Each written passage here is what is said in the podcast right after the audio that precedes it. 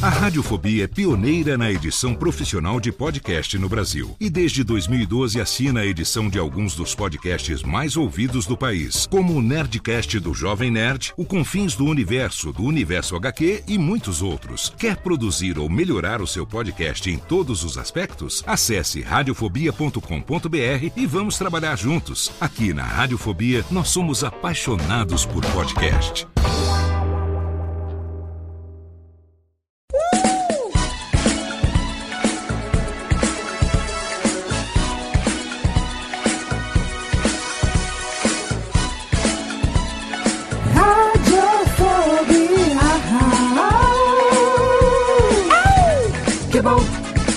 Já vai começar. Radiofobia já está no ar. Que bom, já vai começar. Radiofobia já está no ar. Que bom, já vai começar. Radiofobia já está no ar. Que bom, já vai começar. Radiofobia já está no ar.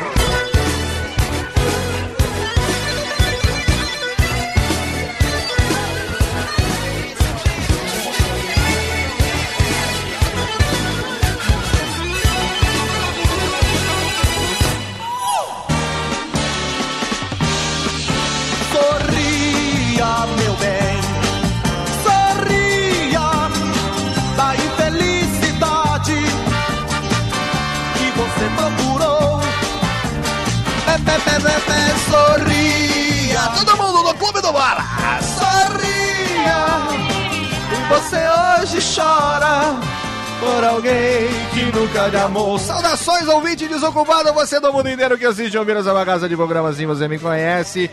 Eu sou seu amiguinho, eu sou Léo Lopes e é com orgulho que trago pra você mais uma edição totalmente fenomenal do seu Radiofobia, aliás. Térica pode bater palminha que o programa hoje tá totalmente, totalmente fenomenal. A gente está aqui no seu Radiofobia hoje de volta às boas, trazendo o melhor clima do rádio ao vivo. Mais um Radiofobia, mais uma quarta-feira pra você. E hoje eu tenho aqui uma turma de altíssimo garbo e elegância. Meus amigos, hoje não temos convidados, hoje nós temos a equipe, né? Alguns integrantes dessa grandiosa equipe do Radiofobia pra gente falar sobre um assunto que nos é muito querido, algo que movimenta nossas vidas até hoje. Nós que estamos aqui somos apaixonados por essa mídia que muita gente ainda ainda ama como nós, outros torcem o nariz, outros, os pequenos leite com pera já nem sabem mais do que que nós estamos falando. Afinal de contas, vamos fazer conjecturas podcastais a respeito do rádio. O que, que a gente gostava do rádio? O que, que a gente ouvia no rádio? O que, que hoje não existe mais e que existia na época em que tocava sucessos como Evaldo Braga? Olha que bonito, técnica. Sorria, vamos sorrir, vamos sorrir. E para sorrir junto comigo hoje eu trago aqui diretamente de São Paulo a presença da pequena menina de franjas, ela que tá lá semanalmente toda sexta-feira na Best Radio Brasil, no seu Tá Na Hora Best. Olha só, a minha querida amiga podcastal, ninguém menos do que Ira Acroft. Olá, pequenina.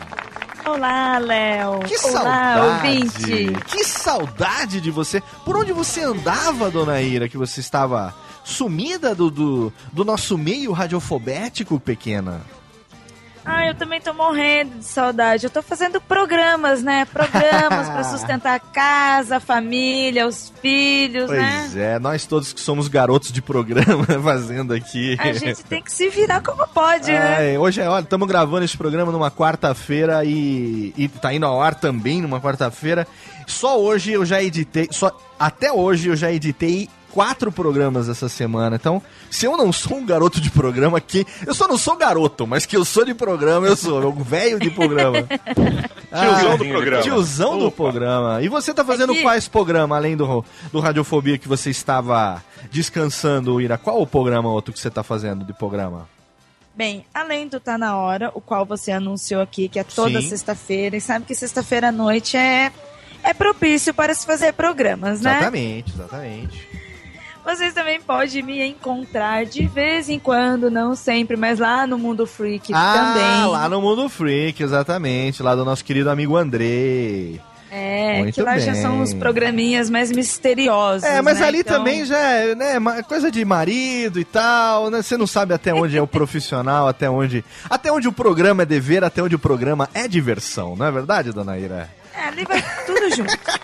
Muito bem. E nós temos aqui mais uma presença feminina. Tênica, dessa vez faz o seguinte, dá um fade aqui no, no nosso querido Evaldo Braga. Dá um stop nele aqui, não, pode ser na seca mesmo.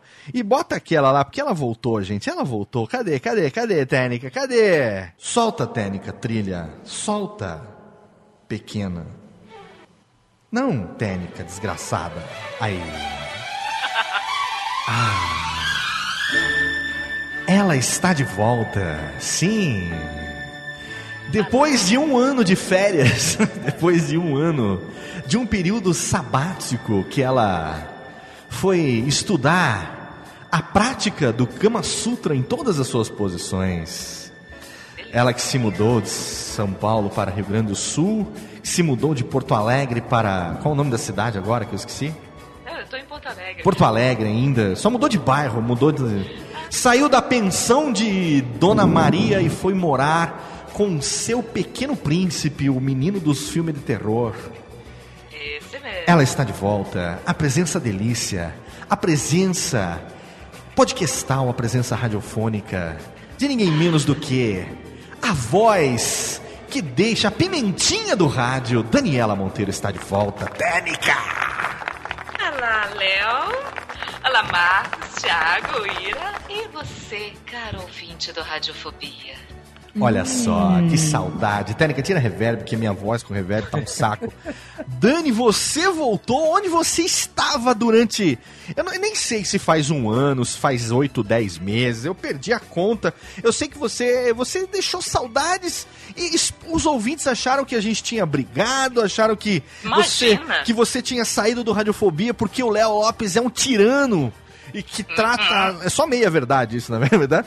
Que trata as pessoas como os pequenos cães e que você sumiu. Conte agora aqui na Lente da Verdade, para meu amor da Lente da Verdade, o que que aconteceu? Onde você estava, Daniela Monteiro? Estava aqui no Rio Grande do Sul enchendo o rabo de vinho Olha. e de salsichão. Que delícia, hein? Eita! Vinho e salsichão. maravilhosa. Vinho e salsichão nesse. Cadê a Tênica? Ah, a Tênica tá aqui agora. com- Aperta, Tênica. Aperta. Vinho e salsichão nesse rabo deve ser uma delícia, hein? É por isso que o sotaque dela mudou tanto, Você né? percebeu? Ah, Eu tá. percebi também. Totalmente adaptado. Eu percebi também que ela tá assim, falando assim, né? Mais ou menos uma coisa assim, meio gauchesca. É, Mas ver- tá. é verdade que a maranhense agora tá com sotaque de gaúcha, Daniela Monteiro? Pois é, passei quatro anos em São Paulo, não peguei o sotaque paulista, mas tô aqui, Olha, sei ela tá menos muito- de dois anos Quatro aqui. anos em São Paulo, ela tá muito gaúcha. Olha, se você Você falar. né? Se você O soltar. poder do salsichão. Se você soltar um mas durante o programa, eu desligo você, tá bom? Eu, eu derrubo. Se você soltar um mas, né? Mas, bah, aí eu, eu derrubo você. Não vou deixar o você. jogo do Mans. O jogo do Mans. Vamos, um, dois, três Mans. Quatro, cinco, seis, sete Mans. Muito bem, Dani, seja bem-vinda de volta. Um prazer Obrigada. tê-la você conosco mais uma vez. Aqui onde é o seu lugar, ela voltou agora para ficar. Exatamente, criançada. Exatamente.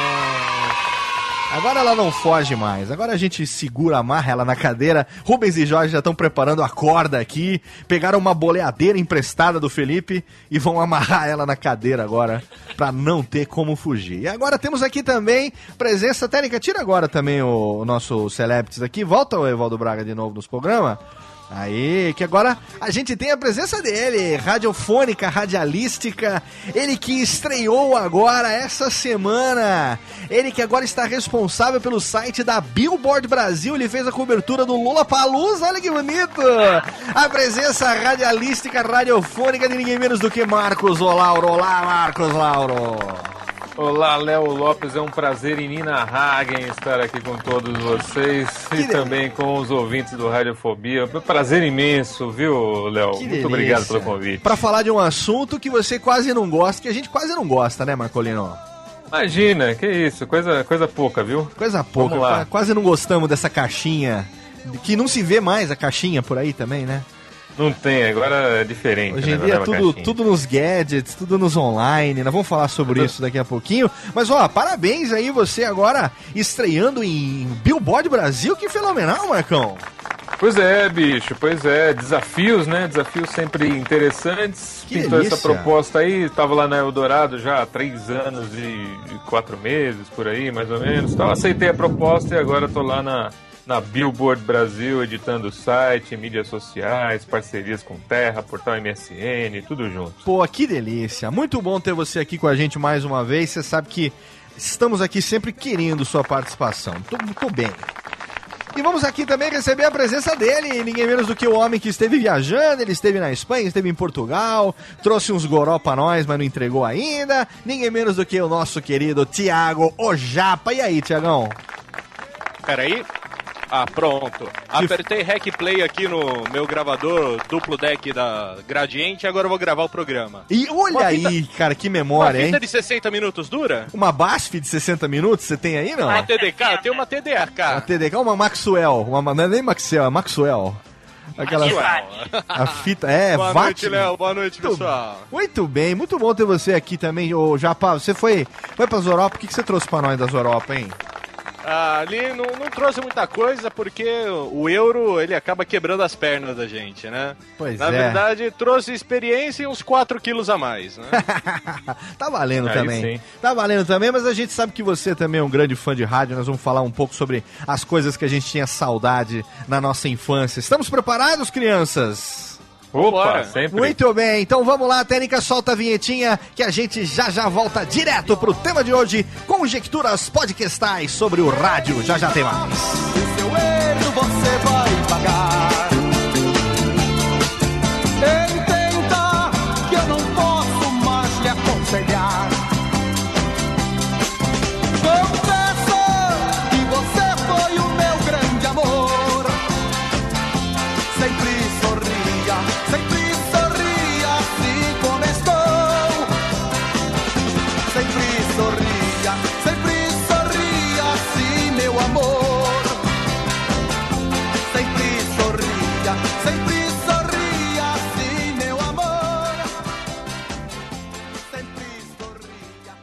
Radiofobia.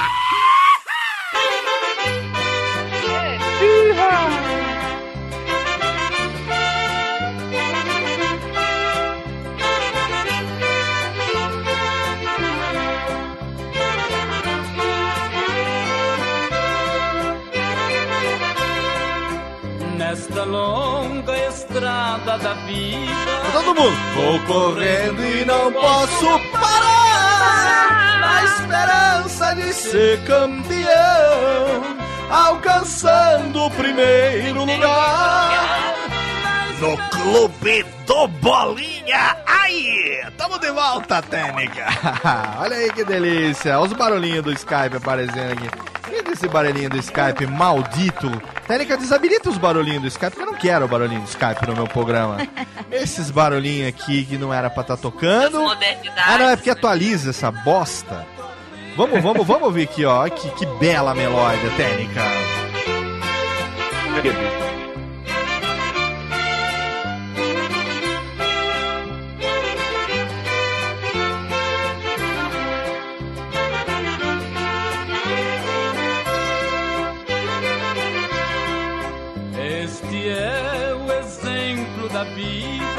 Muito bem, e assim como o Milionário Zé Rico na sua estrada da vida, também fazendo uma grande homenagem ao nosso Zé Rico que nos deixou nesse mês de março de 2015, um mês que perdemos grandes nomes, entre eles Zé Rico. E eu quero falar, quem que bufa no microfone? Não bufe no microfone, criança.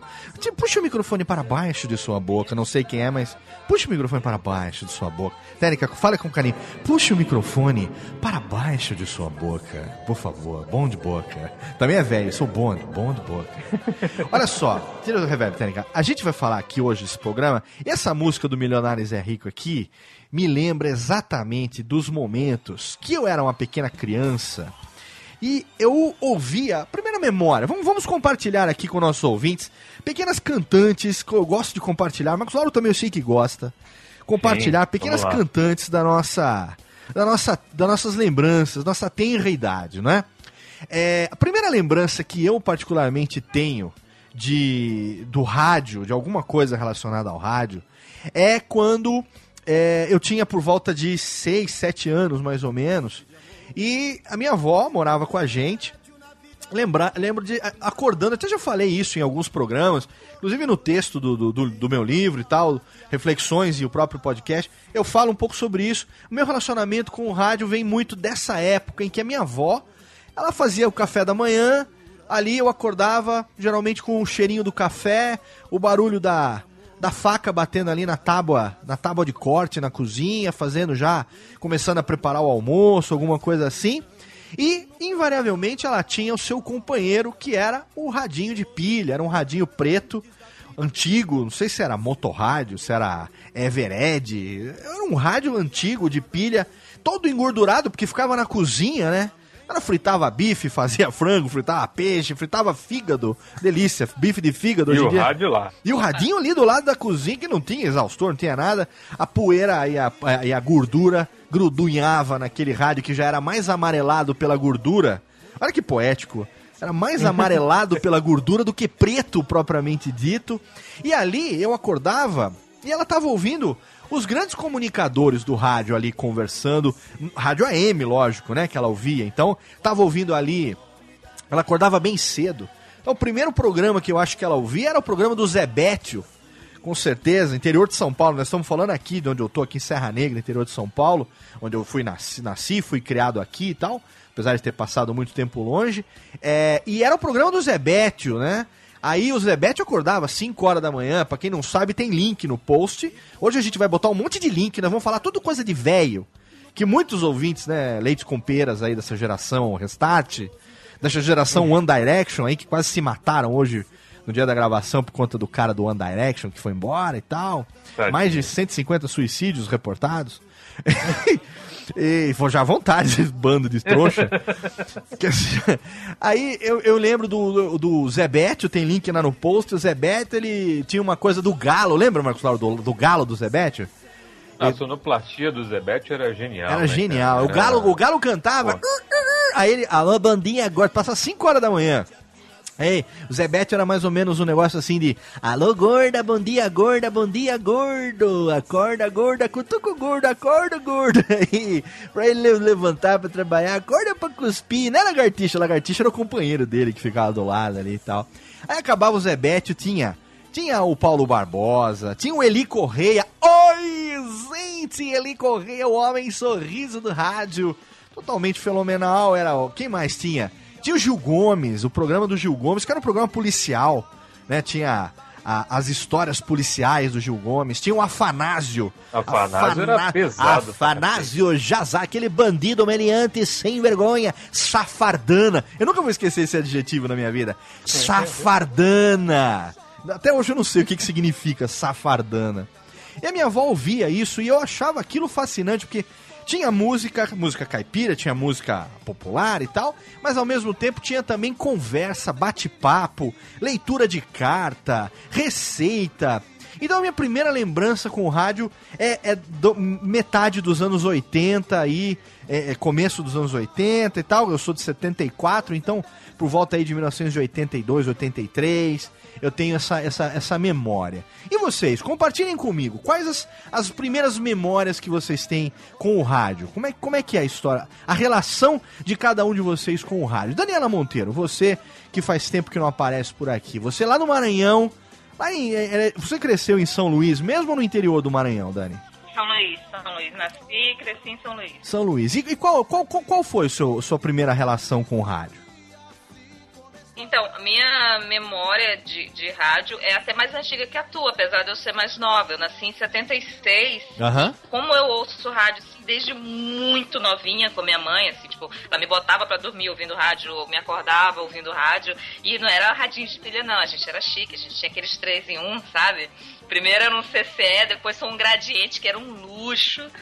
É, E a gente sempre ouvia rádio. Como eu sou de 76, eu peguei muito ali. Eu, as minhas primeiras memórias é, são ali do final dos anos 70 e início dos anos 80.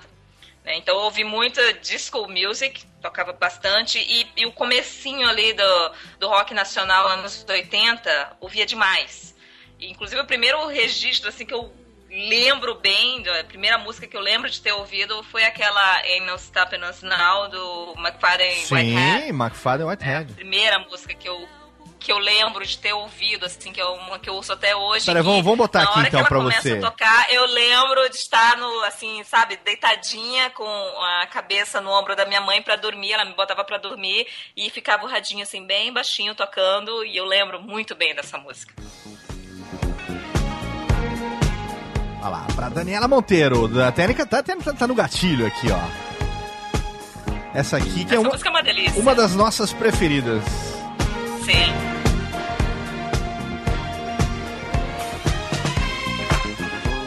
Continue, Dani, eu vou deixar de fundo aqui pra você. Pode falar. E, e também eu ouvia muita coisa de Roberto Carlos, é, aquele pop que o pessoal chama brega, né? Um brega anos, oi- anos 70 também, ouvia coisa de Rodaí José, e aí já entrando nos anos 80, eu ouvia José Augusto, Giliard, tinha o Seu Valença com Anunciação, que foi uma música que fez muito sucesso em 82, a gente ouvia isso em todo lugar.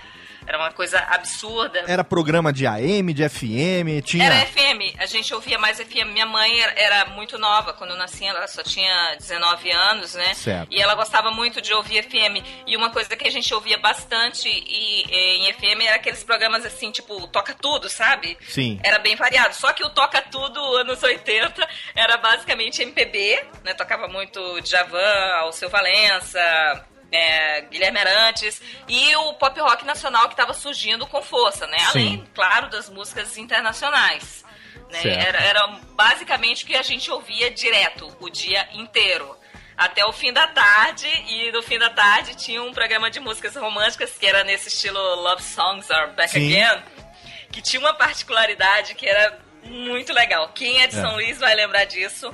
Um locutor, ele fazia o programa de música romântica e assim, não bastava ele apresentar-se num jeito meio lentinho de falar, ele apresentava como se ele estivesse transando com o ouvinte, Oh, sabe? nossa! Ele ia anunciar uma música, ele disse, agora eu vou tocar esse som pra meu ouvinte, Clara, Clara, Clara do Calhau. Meu, é sério, às vezes eu ficava com vergonha de ouvir Que esse programa com a minha mãe. isso? Olha só. Era uma parada indecente. O cara falava de uma forma como se ele tivesse. Eu, eu, eu- posso imaginar ele no estúdio Ah. falando com o ouvinte e se masturbando, cara, porque era Nossa. muito agressivo. Que inu- inusitada, Muito né? agressivo. Na- numa É, época, numa época em que o politicamente correto não existia, né? É, não, anos 80, tu- muito zoado, muito zoado. Que- E esse programa era. era- Olha só, nossa, isso, absurdo. isso, olha só, agora aqui você falando, compartilhando essa pequena cantante conosco da sua infância, é, isso explica muita coisa sobre sua personalidade, Monteiro. Isso, isso realmente, olha, Ford, é, Freud explica, viu? Alguma coisa. Ford explica Ford, também. Ford Também explica, Ford explica. Muito bem. E você que se... Inclusive, inclusive, durante o dia devia ter drops, né? Pra quem tinha ejaculação precoce. Tem uns drops, não, as coisinhas mais Aqueles curtas. drops de dois minutos, assim, né? De vai ser bom, não foi? Só pra você. Assim. Os ouvintes Ô, de ô, ô. São Luís vão se lembrar. Os locutores devem estar rindo agora, que com certeza vão se lembrar dele. Ô, ô, Léo, tem um quadro Você Sabia? Posso fazer rapidinho sobre o Maranhão? Se a Dani souber, não fala. Pode, pode fazer, claro. Tem alguma trilha Cê- específica que você queira ou não? Não, não, não. Vamos vambora, vambora. Vocês É. sabem por que, que São Luís é considerada a capital do reggae no Brasil? Tem a ver com rádio. A capital do reggae? Ah, é, É, realmente, São Luís é reggae. considerada a capital do reggae. Vocês sabem? Vocês têm ideia, não? Não, tem a ver com rádio? Tem a ver com rádio. Você sabe, Dani? Sei, sabe uma coisa de música de Bob Marley, alguma coisa assim, não? Não, Não tá- necessariamente. Porque, na verdade, o que, que acontecia? O pessoal de São Luís, principalmente, que é né, mais pro norte ali, conseguia ouvir em ondas curtas as rádios jamaicanas nos anos 70. Ah, Então a galera começou a ouvir reggae e começou a fazer reggae. Então por isso que o reggae é popular no Maranhão, porque por causa do rádio, ondas curtas. Nossa, eu não sabia muito dessa não. isso, Olha aí, né? Marcos Lauro Porque tá bem trazendo... próximo. São Luís tá bem próximo da linha do Equador e fica ali perto da Jamaica Sim, também. sim, sim. Marcos Lauro trazendo cultura radiofônica pra gente aqui. Vamos aproveitar então esse momento que você se manifestou, Marcão. Qual foi a sua, sua primeira lembrança mais é, tenra com o rádio, Marcão? Putz, a gen- a gente na verdade tem uma história muito parecida, viu, Léo? Eu também é, fui criado, eu fui criado pela minha avó. E nós né? nunca conversamos sobre isso, né? Então é, vale, vale ressaltar que é um assunto É, que a gente é. nunca conversou. Tamo, hoje esse papo aqui tá sendo totalmente na base do improviso, extraindo as experiências que a gente não pautou nada, não, não, não programou nada antes, né? Né, pois é, então eu fui criado pe- pela minha avó e tudo mais, e moro né, com ela até hoje e tal. Então eu sempre eu digo que eu fui criada café com leite, vitamina de banana e rádio AM, né? meu? Olha isso, exatamente. que delícia, hein? Porque, porque era esse esquema. Então eu sempre vi esses nomes que você citou, eu ouvi todos, todos, exatamente todos, e é, cada dia eu ouvia um, e tinha muito essa coisa do comunicador, né? Então o cara saía de uma rádio e ia para outra, todo Sim. mundo continuava ouvindo o cara. Então eu ouvi o Eli Correia. É, isso, isso é legal que você tá rádios, falando, né? O comunicador, É, a é. gente até citou isso aqui em algum momento. Acho que eu falei lá na- no papo que eu bati com o Milton Jung, lá na Campus Party. Na época do rádio AM, o, locutor, o, o- o ouvinte, ele não era fidelizado com a emissora, ele era fidelizado com o comunicador, né? Sim, sim, Ele era sim. o ouvinte daquele comunicador. E a gente não tá falando de locutor, a gente tá falando. Marcos Lauro, na sua, na sua visão jornalística barra radialística, qual a diferença entre um locutor e um comunicador, Marcão? É, né, o, o comunicador é esse cara do rádio AM que ele consegue segurar um programa, sei lá, de 4, 5 horas sozinho, só ele, um sonoplasta, ele, um técnico, enfim. Ele tem essa, ele tem essa capacidade. O- o- a figura do locutor ela surgiu mais com um FM, né? Nos anos 80, o FM era surgiu como uma opção mais jovem, né? Músicas mais jovens, precisava de gente que falasse mais rápido, falasse inglês e tudo mais. Então aí que veio essa coisa do, do locutor. Isso falando aqui em rádio do Brasil, né? A gente Sim. tá falando sobre a nossa realidade. Aham. Então a diferença é essa, o comunicador, ele, ele, ele conversa, ele tá ali batendo papo, é lógico que tem roteiro, lógico que tem pauta, enfim, tem uma produção por trás, mas ele tá ali, ele abre o microfone e segura 4, 5 horas tranquilamente. O locutor, ele não, não é, principalmente hoje, ele não é treinado para isso, ele é treinado para anunciar a música, desanunciar a música, ler uma nota e ir pro break, assim, não tem muita né, variação além disso. O comunicador, a gente tem uma herança de uma época onde o rádio era a principal mídia, na única mídia, Sim, né? Uma, sim, sim. Lá no, no, no começo, vamos falar assim, vai anos anos 40 mais ou menos, Marcão, Ano- Isso, anos isso. 40, É, na década é, a partir na- dos 30 A já, partir né, dos 30, tem né, na era na era de ouro do é, é. rádio. A gente tá falando aí de, de Rádio Tupi em São Paulo, Rádio Nacional no Rio de Janeiro e outras grandes emissoras. É, uma época pré-televisão, né, que a televisão só surgiu em 1950. É, o rádio chegou uma época, eu até falo isso na minha palestra, o rádio que não é rádio. É, e tem até umas fotos antigas, inclusive a vitrine desse programa tem lá a foto de um radião antigo e tal. É, o rádio chegou a ser o principal móvel de uma sala, né? De uma, de uma sala de estar de uma família. Era um móvel grande, quadradão e tal, e a família se reunia em volta do rádio para ouvir não só a- a- a- os jornais, as notícias, como também as radionovelas, que na sua maioria eram transmitidas ao vivo e tinha, um audi tinha auditório no estúdio das rádios também, né?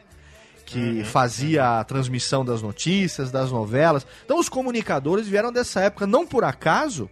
é, quando a televisão veio para o Brasil, quando o Assis Chateaubriand, Chateaubrioco trouxe a, a televisão para o Brasil, é, não existiam profissionais de televisão aqui, não tinha Não, ninguém sabia fazer é. televisão. Então, o que, que aconteceu? Ele pegou as estrelas do rádio da época, os primeiros nomes da televisão, vamos falar aí, sei lá, Lima Duarte, Hebe Camargo, Lolita Rodrigues, é, esses nomes que você conhece, que você liga como sendo os primeiros nomes da televisão, todos eles, Aracide Almeida, que era cantora e tal, todos E dava pra perceber, porque todos tinham os tiques de, de rádio. Exato. Então, esses caras todos do começo da televisão, eles é, é, foram mi- migrados do rádio. Muitos fizeram isso é, em conjunto. Tem gente que não sabe, Marcão. É, e óbvio que não saiba, porque são jovens e não tem essa, essa, essa, no- esse conhecimento, nunca ouviram falar sobre isso. Mas, por exemplo, a escolinha do professor Raimundo, que é um programa que hoje, inclusive, está sendo reprisado no canal Viva, aquele canal que só tem gente morta, né? canal Viva. E também como a- o video show hoje só está funcionando graças à escolinha do professor Raimundo. Pois é. É pois um programa que entrou pro livro Guinness, né, do- dos recordes, como sendo o programa de humor que ficou mais tempo no ar na televisão, é, mais tempo no ar em geral, na verdade. Ele começou no rádio. Sim, A escolinha várias começou no rádio, ela teve já uma dezena de formações diferentes e emissoras diferentes, e foi um programa que começou no rádio, né? Então, esses profissionais, esses comunicadores, que hoje em dia estão sumindo do, do- do- Nós vamos falar sobre isso um pouquinho no segundo. no terceiro bloco, no caso, no próximo bloco, sobre os comunicadores, quem. Por que estão sumindo os comunicadores? É, e- e- esses caras formaram, acho que. O nosso caráter, a gente pode falar, Marcão? Claro, claro. Acho que abriu o horizonte de muita gente, né? Quem nunca teve Totalmente. vontade de. é, Pelo menos era o que eu o que eu queria quando eu via lá aquele, aquele radinho da minha avó tocando ali e tal. É, a minha curiosidade é- era saber como é que aquilo funcionava, né? Como é que seria Uhum. estar ali do outro lado do, do, do rádio, né? E por isso que eu É, tive- porque sempre tive o aquele- sonho de aquele- trabalhar com rádio. É, aquela. Era uma quantidade de, de, de informação sonora mesmo, né? De efeitos, brincadeiras, né? Aquela coisa da sonoplastia era muito rica, principalmente no caso do Zebete, mas o Eli Corrêa também usava e usa muito até hoje também. É, então isso brincava muito com a imaginação de quem estava ouvindo e a função Aham. era essa mesmo, fazer as pessoas viajarem ali, se sentirem, já que o cara estava ali conversando, era para sentir como se o cara estivesse ali com você mesmo. E seu lado. fidelizava, né? Porque a pessoa muitas vezes ela ficava ligada no rádio, como a Dânia mesmo falou agora, ficava ligada no rádio o dia inteiro, né? Sim. Nos anos 80, eu não sei se te lembra, tinha aquele aparelho, o orelhinha. Sim. Sim, eu tive, eu tive. Eu levava aquilo pro colégio e aí eu sentava no canto da turma, porque às vezes a aula tava muito chata e eu botava meu orelhinha. Fui pego umas três vezes e expulsa, né? Mas, enfim. Eu vou, eu vou derrubar e, derru- e trazer a Dani de volta aqui pra dar uma renovada na conexão dela. Enquanto isso, a, a Ira, fala pra gente um pouco. Você que acho que é a mais jovem aqui de todos os, os- os participantes, é, qu- qual é a sua experiência com o rádio de memória? Olha, eu tenho duas fortes lembranças de com experiência de rádio. Ah, Eu sou de uma família que todo mundo sempre escutou muita música, certo. muita mesmo. A primeira lembrança que eu tenho é da casa da minha avó, a minha avó que é lá do interior, entre São Paulo e o Paraná. Aham. E a casa da minha avó é um, sempre foi um mini sítio. Ela sempre teve vários animais, muitas plantas, ela sempre cuidou muito de casa. E dentre esses animais, a minha avó sempre teve um papagaio. Papagaio este que sempre foi muito mimado e sempre teve tudo o que quis. E um dos gostos do papagaio era ouvir rádio. Então a minha avó deixava um rádio do lado, próximo à gaiola do papagaio, o dia inteiro, Caramba. sintonizado na M. Porque o papagaio gostava de ouvir programas de conversas. Caramba. E isso pra mim, pras minhas irmãs, pras minhas primas, sempre foi muito forte, porque a gente ia brincar na casa da minha avó e ficava o dia inteiro ouvindo os programas junto com o papagaio. que legal. E o papagaio, ele não imitava o- locutores? Ele, ele não, não imitava assim exatamente a fala humana. Primeiro que o papagaio ele era macho e o macho ele não fala tão bem quanto a fêmea. Só que ele ficava fazendo, ele ficava murmurando junto, sabe? Ele ficava. Ele ficava só assim, né? Tava Exatamente. tocando lá música assim, ó. Cadê? Aí ele ficava. assim, né? Emulando o papagaio do Radiofobia, da papagaio da Ira. É, como é que, ele como é que chamava o papagaio, Ira? Quero saber como chamava o papagaio. Não tinha nenhum nome especial, era louro mesmo. Era louro, era louro. e o que, que- clássico, o papagaio tá vivo, hein? Tá A vivo o louro ainda? Ele vai enterrar a família. Caraca. E o que, que você gostava de ouvir? O que, que você curtia? Então, e aí vem a segunda experiência. A minha mãe, ela sempre gostou de música. Meus pais, né? Mas foi muito mais a minha mãe. E na minha casa, na época, todas nós nascemos nos anos 80. Nessa época, estourava o Axé Brasil Nossa. pelo Brasil todo. Sim. Po- Porém, a minha mãe nunca gostou de axé. E na minha casa era proibido entrar esse tipo de música. Então nós crescemos ouvindo as bandas preferidas da minha mãe, que era Queen, U2, Aham. Big East. E aí a gente passou a ouvir a rádio FM, Ah, que entendi. era mais focada nessas músicas. Aham. né? Até hoje eu me lembro de Ahá tocando no rádio e a minha mãe, Ah. eufórica, Ouvindo. É, totalmente. bons tempos, né? E uma das músicas que um- uma uma das músicas que marcou a minha vida quando eu era criança, quando eu comecei a escutar, a, a prestar atenção, né? Não só escutar por escutar, porque na casa da minha avó nós escutavam por escutar, porque estava ligada. Depois quando eu que eu fui crescendo e entendendo que eu passei a escutar melhor, foi a música The Promise, de Wayne Roman. É. Bom. anos 80. Anos 80. É, algo, é uma música que me lembra muito é, a Transamérica, a Jovem Pan, sabe? Aquelas baladas nos 80, programas de rádio em que você ligava pra pedir música e oferecer pros seus amigos. Eu lembro que era im- impossível você conseguir, mas alguém sempre conseguia ligar nos programas e pedir música. Então, Algo que hoje a gente não tem. É porque naquela época. Chata, ligava e sempre conseguia. Então, mas o negócio que a gente tem que lembrar também, inclusive tem a ver com a abertura do, do nosso querido Java. Olha a técnica, que foi, técnica? Ó! A técnica não perde tempo, já meteu um barra aqui, olha só pra. Ah, porque a técnica falou que não vai tocar The Promise, porque acho que a Ira vai pedir no bloco, será? Acho que sim, não sei, hein? Vamos, vamos ver, vamos ver, não sei, não sei. Mas ó, isso que você tá falando tem a ver com o que o, o Japa falou na abertura dele, negócio do tape deck, do gravador, porque a gente é de uma época, crianças, você aí, pequena criança, eu vou botar no post pra você a foto de uma fita cassete, pra você saber do que eu tô falando. É bom, é bom ilustrar. É bom O ilustrar. fita cassete era um negocinho pequenininho assim, que tinha dois buracos. Eu, eu vou botar assim, uma fita cassete e uma caneta do lado e você vai ter que adivinhar qual a Nossa. relação entre esses dois objetos. Vamos fazer uma trivia no post pra você. É, e a fita cassete de uma época onde não existia CD, não existia é, nada disso que a gente tem hoje, muito menos computador, MP3, MP3, essas coisas todas, Spotify. imagina. Spotify, nem pensar. Ah, Então, assim, se a gente queria ouvir uma música num horário específico, então, ah, que nem agora, a Ira, né? Ah, deu vontade de ouvir o Ahá, Take On Me. Jogamos aqui na hora aqui, a técnica veio aqui no, no, no esquema aqui ao vivo, jogou, técnica tá, tá usando, o que que você tá usando, técnica, pra botar as músicas hoje? Spotify mesmo?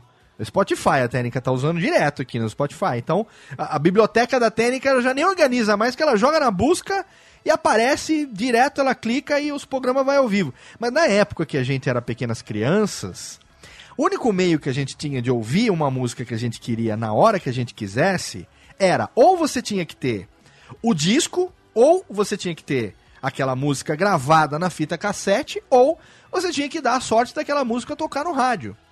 Então os rádios, os programas de rádio, tinham programas que eram específicos para você gravar, e aí algumas rádios faziam, vocês lembram disso? Você mandava uma carta com uma seleção de 10 Programação do músicas. Exato, programação do ouvinte. E aí o cara falava assim: é, agora vamos ouvir aqui a seleção da Daniela Monteiro, ela lá de São Luís. E a gente vai tocar aqui na sequência às 8 da Daniela Monteiro, sem intervalo, sem vinheta. Dani, pra você gravar, olha isso.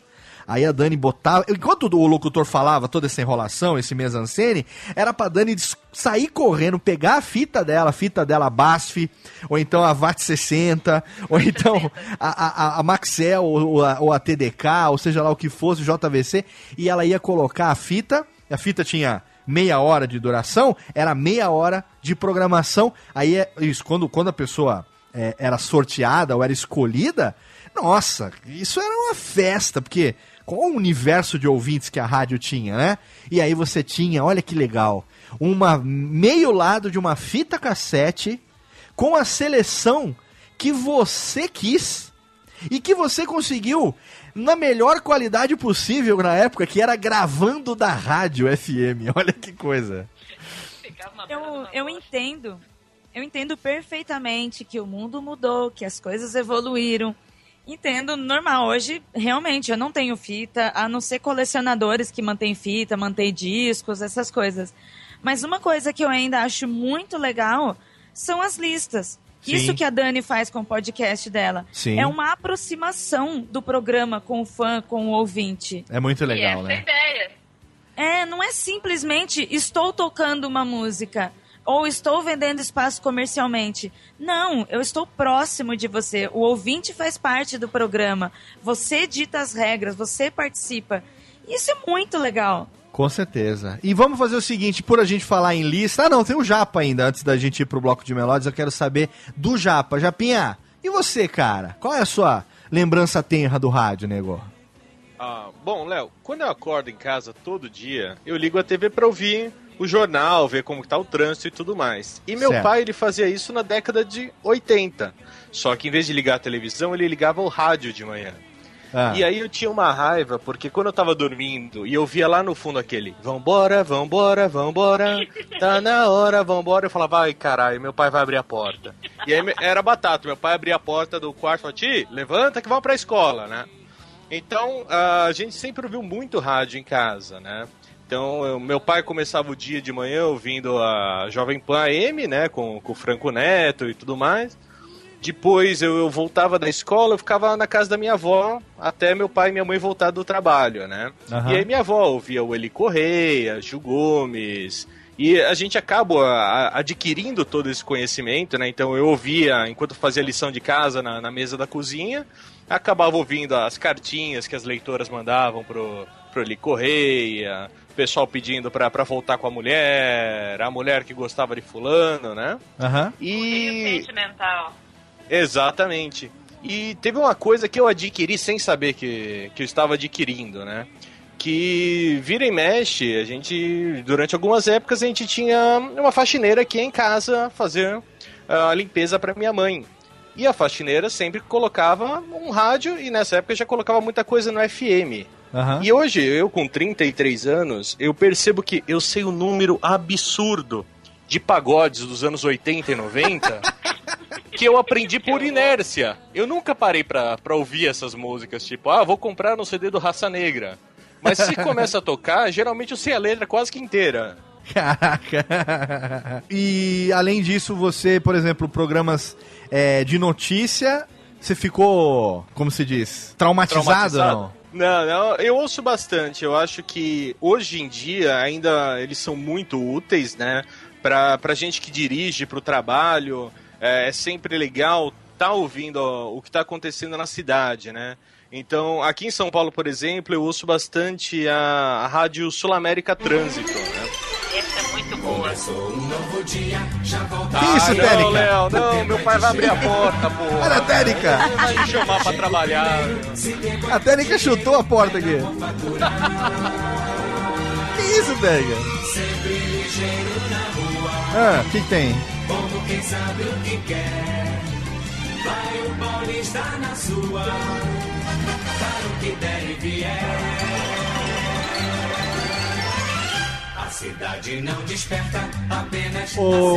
que essa música tem a ver com a sua vida, Japa? Porque o refrão dessa música. Ah, é essa aquele, daqui é do Vambora? Vambora, vambora. É porque, tá é porque eu, eu sou daqui do interior, eu não conheço. A Técnica que é de São Paulo, sabia que a Técnica é paulista, não? Ah, eu A técnica- imaginei, porque que o todo paulista. falou, eu lembro. A Técnica, a técnica é da Moca. A Técnica, É. o que, que é? Pera, a Técnica tá mandando aumentar. Fala, Técnica. Ah, entendi! Ai, meu Deus. Agora meu pai acordou. Certeza que meu pai acordou. Ah, entendi! Ah, olha só! Essa técnica safadinha, ela tava em silêncio aqui, só procurando a música do Tiagão. Ah, muito bem. Exatamente, meu pai acordava coisa- e vinha batendo palma, falando, vambora, vambora. Tipo, pra, pra dar mais raiva ainda na música, né? Uma coisa que o Thiago tem razão. Repita! Seis e meia. Uma coisa que o Thiago tem razão é quem cresceu ouvindo rádio com famílias que ouviam rádio, todo mundo acordava com esse tipo de programa. Acordava cedo, Seja né? em qualquer cidade, você não utilizava é, des- despertador mais, era rádio. Sim, com certeza. Pô, que legal, que lembrança bacana, Tiagão. Olha aí, que legal isso, hein? Nostalgias, nostalgias. E vamos, pra, vamos fazer o seguinte, ó. Falou em lista, a Dani falou, a Ira falou das listas e tal, a gente falou da lista pra gravar. Então a gente vai tocar aqui também as músicas que vocês, pequenas crianças, vão pedir. Então, primeiro bloco agora é o bloco das melódias das meninas. O que, que você vai querer ouvir, Dani? Eu vou querer ouvir uma música no estilo Love Songs Are Back Again, em Certo. homenagem àquele locutor O locutor é, sexual. que masturbava, né? É, É. um locutor sexual. Locutor da punheta. É, vou falar bem no estilo dele. É. Agora, a gente vai ouvir aqui na Radiofobia esse som que é uma delícia. Ah, é muito boa essa música. É do Kenny Rogers, com participação do Bee Gees. Você vai ouvir agora You and I.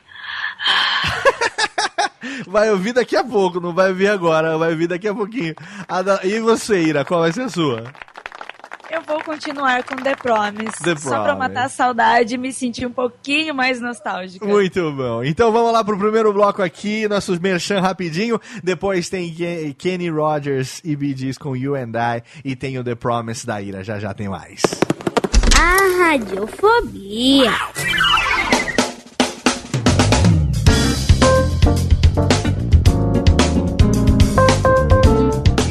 nesse primeiro intervalinho aqui, comercialzinho, merchanzinho do Radiofobia, eu quero, é claro, indicar pra você o meu livro podcast Guia Básico, exatamente ele que foi lançado agora, pertinho aí no mês de fevereiro de 2015, já está disponível nos melhores sites. Você tem lá no post, você tem um link pra você entrar e saber todos os locais, todas as lojas virtuais e também físicas, onde você pode adquirir a sua cópia impressa do podcast Guia Básico. E a novidade é que semana passada, na semana anterior à publicação desse programa, já foi lançada a edição digital do podcast Guia Básico. Exatamente! Agora você já pode lê-lo-lhes também aí no seu e-reader, no seu dispositivo preferido. Você que usa um Kindle, você que usa um Kobo, ou mesmo no iPad, ou mesmo no Android. Se você quiser, você pode agora entrar, clicar e comprar a edição digital do podcast Guia Básico. Olha que chique!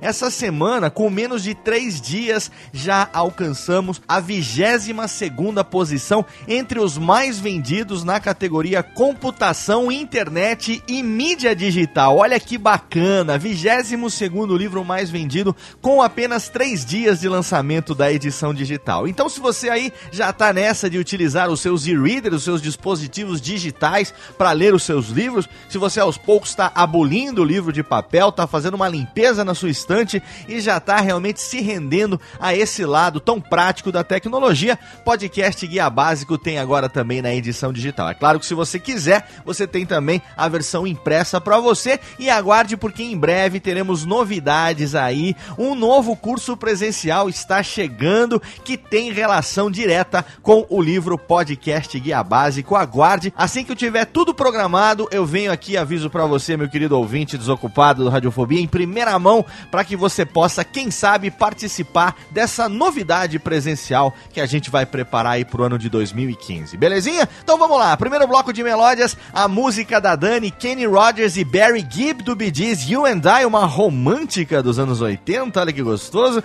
E depois na sequência tem também a música da Ira, When in Rome com The Promise. Aumenta o volume, daqui a pouco a gente volta. all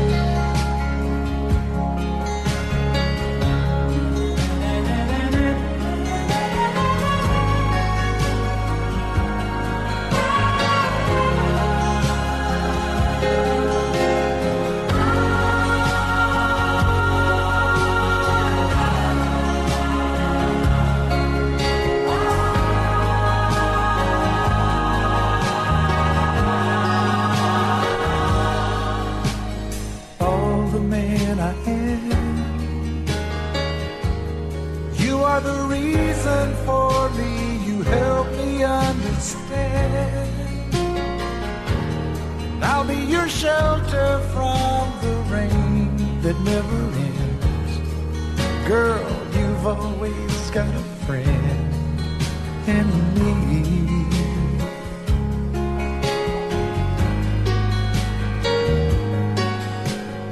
All the love we had,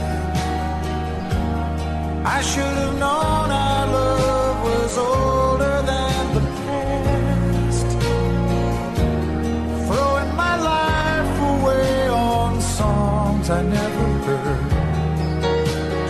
speaking of a special word. I made you die.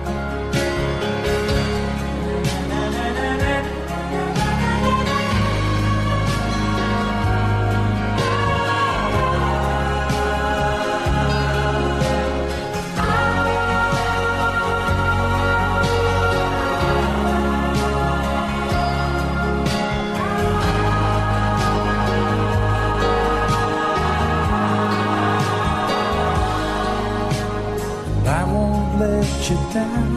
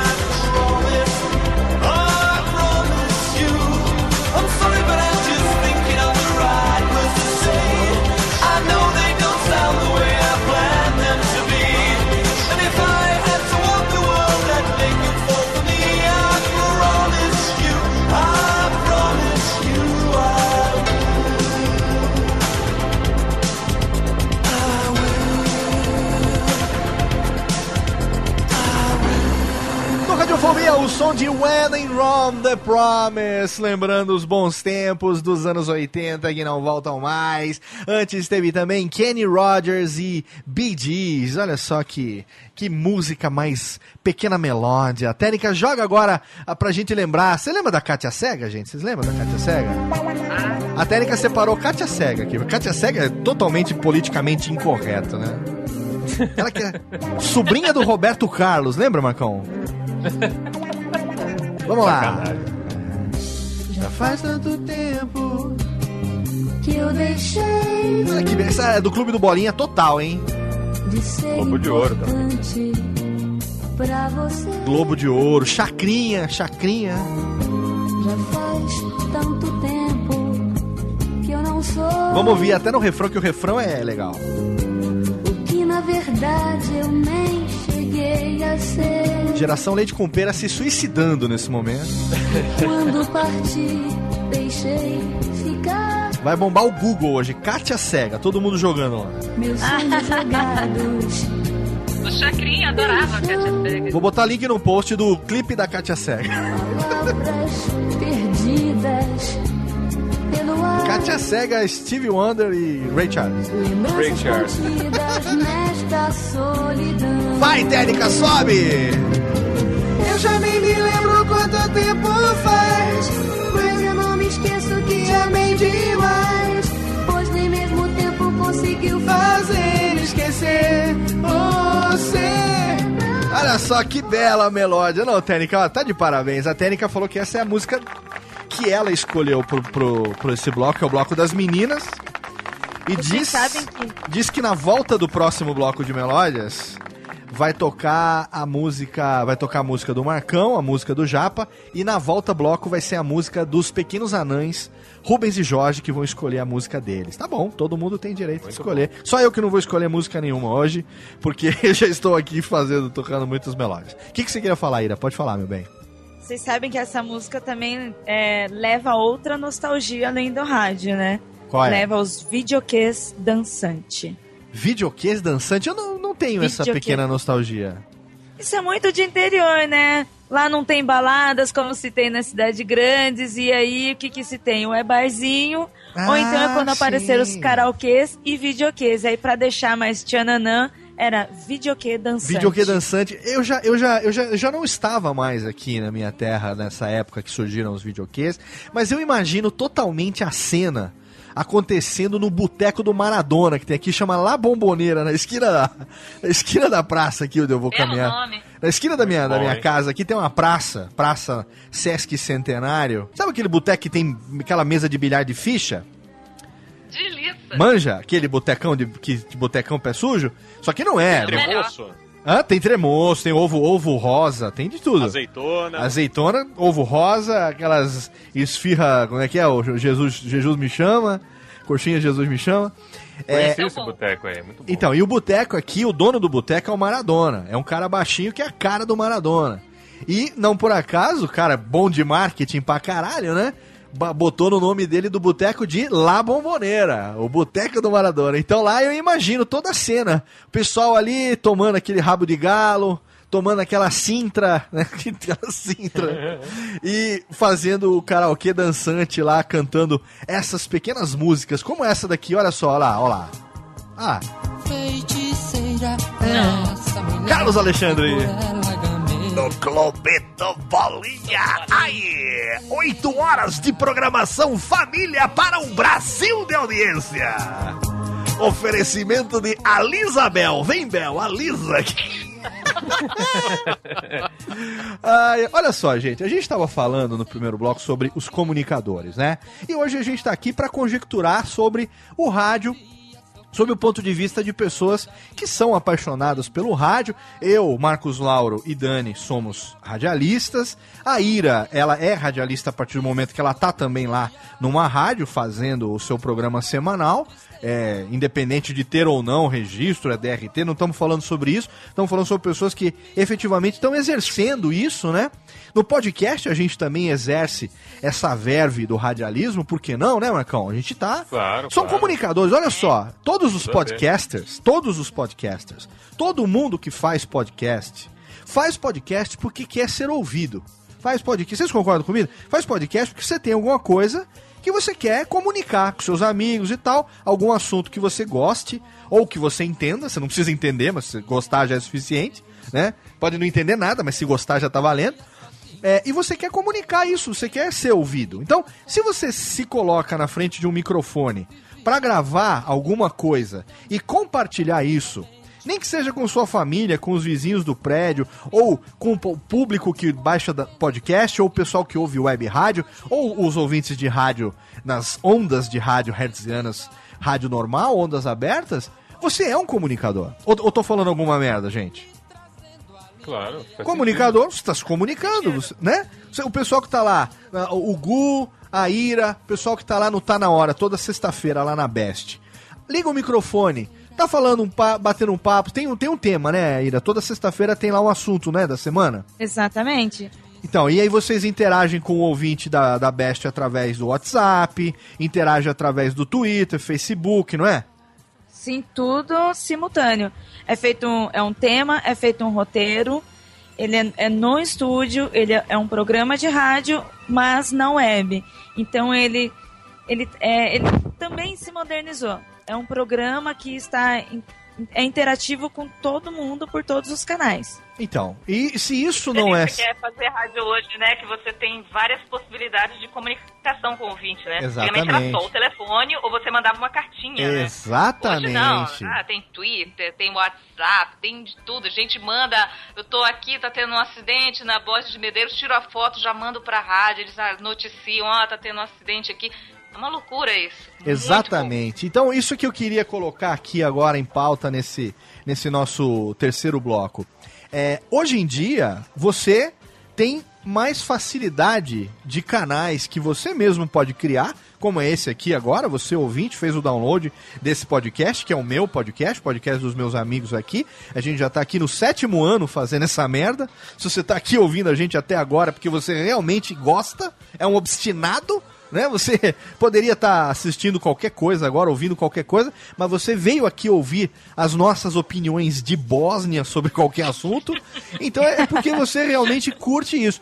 Você tem aqui um podcast e você está exercendo essa verve da comunicação é, e transmitindo as suas ideias para as outras pessoas. Mas eu percebo, Marcão, Dani, Ira e Japa, que o rádio tá perdendo os seus comunicadores. O rádio tá perdendo a, a, a cultura de ser um berço de grandes comunicadores. Eu vejo, por exemplo, o Eli Correia, o Paulo Barbosa, vou dar como exemplo, que ainda estão na ativa, pessoas que ainda estão trabalhando, né? Que ainda fazem rádio, como há, há 30, 40 anos, como eu e o Marcos Lauro acabamos de relembrar, no tempo das nossas avós. Eles que estão aí até hoje fazendo isso, é, são exceções, porque o rádio AM, como mídia, como, como onda, ondas curtas, né? Ondas médias, é, o rádio AM, amplitude modulada, ele, ele terminou praticamente. Porque eu vou perguntar pra vocês, quem é que tem um aparelho de rádio hoje, primeiro? Quem que tem um rádio a pilha, um aparelho de rádio que você efetivamente coloca pilha e usa esse aparelho de rádio a pilha para ouvir música? E segundo, quantos desses tem sintonia AM? Não é? Eu não tenho. Não tem. Eu, Então, eu tenho, mas eu sou suspeito pra dizer. Não, é lógico. Nós, nós temos, é óbvio. Eu tenho rádio que era do meu pai, eu tenho é, rádio é. que era do meu avô. Mas aí a gente entra naquela questão. Eu, eu preciso ter o rádio, ele é uma, uma- um ícone pra mim de infância, é uma herança de família, é outra coisa. Agora, quem. por- Porque assim, ó, eu, vou- eu vou falar. Quando eu tinha, por exemplo, 11 anos, eu, eu juntei dinheiro pra comprar um rádio, gente. Numa época pré-Walkman. Esse orelhinha que a Dani se referiu, eu vou botar o link no post pra você saber. É, um radinho. era um receptor de rádio AM FM que ele chamava orelhinha porque ele era o equivalente hoje a um fone de ouvido daqueles que você encaixa na orelha, só que só em uma orelha, né? Ele era, ele era meia fase só, ele era mono, ele era uma orelha só. Então ele era um receptor ali de AM FM que você colocava pilha, né? Aquelas baterias de relógio, aquelas pilhas. Aquelas... Pesava na orelha. É, o negócio, a sua orelha ficava parecendo o, o Dumbo, do, do jeito que caía a orelha pro lado. Você tinha que andar com o pescoço meio torto, segurando a orelha pra cima. Pra pro negócio... compensar. E, e aquilo ali era, na- numa palavra de velho também, aquilo ali era coqueluche. Aquilo ali, aquilo ali era... Porque o anterior a esse era aquele fone, né, com os dois lados, e tinha uma antena que era gigante, cara. Você ficava parecendo, sei lá, um, Exatamente. um marciano, sabe, com aquela antena gigante na rua. Tem até um filme nacional, o Romance da Empregada, que aparece a Beth Faria usando um desses antigos, sabe? Sim. Um fone duplo com aquela antenona. Então, você- ouvindo Joga Fora. Ouvindo da jo- Sandra Sá. Exatamente, exatamente. Então hoje é muito fácil você ser um comunicador, você se, se tornar um comunicador. Há 10 anos, eu tava fazendo escola de rádio.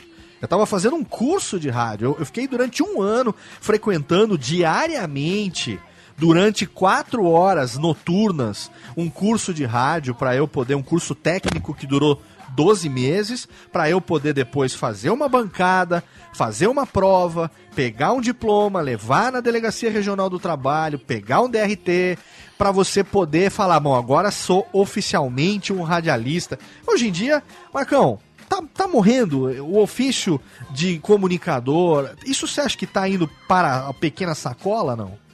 É, é difícil, é difícil pensar numa continuidade dessa coisa do comunicador se o, o treinamento, o curso não, não, não reflete isso, né? A gente tem hoje cursos é, muito mecânicos mesmo, né? Aham. O cara vai lá, treina locução jovem, locução popular, locução adulta e locução comercial e acabou. E vale, vale ressaltar que hoje é obrigatório, né? Ninguém mais entra no rádio por, Sim, é, sim. por carreira, como antigamente, que você fazia escola dentro do rádio. A lei hoje em dia exige que o cara estude antes, né? É, e, e não, não se pensa muito, é, sei lá, no conteúdo mesmo que essa pessoa tem que ter para entrar no ar, né? Aham. As próprias rádios, 89, uma época, para trabalhar no 89, você tinha que fazer uma prova que era difícil pra caramba, assim, eles, eles mediam, queria medir o conhecimento Conhecimento mesmo de da- da rock e tudo, da, da, da temática e tal. Quanto que o cara tava engajado ali na coisa? É, nos Pois anos, é. Nos anos 90, os locutores do 89 eram todos enciclopédias, né? Os caras são Sim. referência nacional até hoje. Os caras mandavam Sim, bem, sim. né? E hoje em Mas uma dia... É, tinham que, tinham que manjar. Hoje em dia, por exemplo, na- realmente, há 10 anos, quando eu fiz lá na escola conteúdo desse que você está falando, de conhecimento musical, era uma coisa que não se transmitia. Transmitia, Não tinha, não tinha. transmitia. Você fez a mesma escola que eu, então acho que a gente pode falar ah, ambos com conhecimento de calça, né? É, Que não tem conhecimento assim musical, cultura musical não se transmitia. O que se passava eram técnicas, né? É, só técnica. É claro que um curso de locução também, né? Não vai virar um curso superior que o cara tem que ficar lá não sei Sim. quanto tempo, Esse tendo já, aula. é isso que né? eu já ia me meter agora, por exemplo, porque eu fiz o, o, o superior de, de rádio e TV e nós tivemos umas disciplinas voltadas para conteúdo, por exemplo, uma das disciplinas que eu tive, eu não entendia na época, eu fui entender depois, que era É. a introdução à economia. Certo. Que era pra a gente não apanhar quando fosse, por exemplo, entrevistar um economista, falar sobre a bolsa, tá, pra não ficar perdido. né? Aham. Tinha esse, esse tipo de disciplina. E na época eu não entendia por quê, porque eu tava muito nessa coisa de querer técnica, né? Aprender a mexer na mesa e tudo, né? Mas depois que eu vi o quanto era importante. Pois é. Hoje em dia, é, esse... fala, Ira. Então, mas uma coisa que antigamente tinha uma certa vantagem, mas que hoje mudou, é o caso das pessoas que não são formadas em rádio. Sim. É, anteri- Antigamente eram os requisitos eram maiores, mas uma pessoa que trabalhava com rádio sem ter formação, é, depois de dois anos, ela era homologada como locutor, sonoplasta, por estar trabalhando na área. Hoje não. É, antigamente- Hoje ela é obrigada a ter a formação para tirar o DRT. Isso, existia um negócio que se chamava direito adquirido, né? Então a pessoa, ela Exatamente. entrava, ah, por exemplo, sei lá, vamos falar aí do Silvio Santos. Silvio Santos, eu tô indo longe, mas é de propósito. É, era camelô, vendia a- a- as coisinhas lá na, na praça, lá, caneta, chaveiro, Olha a bique, olha capa de título de eleitor e tudo, né? E aí o cara tinha boa voz, chamava é, e tal, não sei o quê. Aí ele foi chamado pra fazer isso na barca de Niterói. Alguém viu ele na barca de Niterói, um jovem ali de 16 anos. E aí falou assim: Você tem a voz boa, você quer trabalhar no rádio? E aí ele foi e aí se estagiava. E aí você começava limpando o disco, arrumando biblioteca. E ali você entrava no estúdio, você via como é que o locutor falava, como é que o comunicador lidava com o microfone, como é que ele lidava com pauta, como é que ele fazia comercial, como é que ele vendia. E você ia aprendendo isso, você entrava, a rádio deixava você fazer numa época em que a voz era valorizada, né? Que você só tinha a voz para comunicar. Então, aquela época da impostação, coisa que hoje em dia não existe mais, mas aquela época da impostação, aquela época da voz é, bem colocada e tal, que era exigido para que isso e, é, você trabalhasse no rádio. E aí, de repente, você, depois de 3, 4, 5 anos, você era radialista, né? Você se tornava pela pela naturalmente, pela prática você se tornava. E isso foi só até 1978, quando a lei, que é a lei que está em vigor até hoje, inclusive já velha, né? Já tem quase a minha idade, tem, tá, tá, tá com 36 anos essa porra dessa lei, que já precisaria ter sido alterada, já precisaria ter sido mudada, atualizada pro, pro, pro, pro momento que a gente vive, das novas tecnologias e de tudo mais, mas ninguém quer saber de mexer nessa porra, porque é um puta de um. É uma puta de uma mamata pra quem, pra quem tem, pra quem pode, que ninguém mete a mão nessa cumbuca. Mas é isso que a Ira falou. Você trabalha no rádio, eu tenho amigos conhecidos que estão trabalhando no rádio há 5, 6, 7 anos, que nunca fizeram escola de rádio, que sabem na prática o que eu e outros amigos nunca iríamos aprender na escola e que eles nunca vão poder tirar o seu DRT assim. Eles vão ter que entrar numa escola, eles vão ter que fazer um curso e eles vão ter que. Eu, né? Exatamente. A Dani, por exemplo, tem todo o conhecimento, toda a prática que tem, mas o curso Trabalhei em várias rádios. trabalhou, tem toda a experiência que tem, mas o curso, porque o curso de, de faculdade, isso vale, vale até colocar aqui para quem está interessado em fazer. Eu tenho alotênica e com esse negócio todo de dar aula, de lançar livro e tudo mais e tal. Muita gente vem perguntar para mim qual escola de rádio, como é que eu me torno um locutor profissional, como é que eu faço e tal. Eu pergunto antes pro cara, assim, o que é que você quer fazer da vida, primeiro?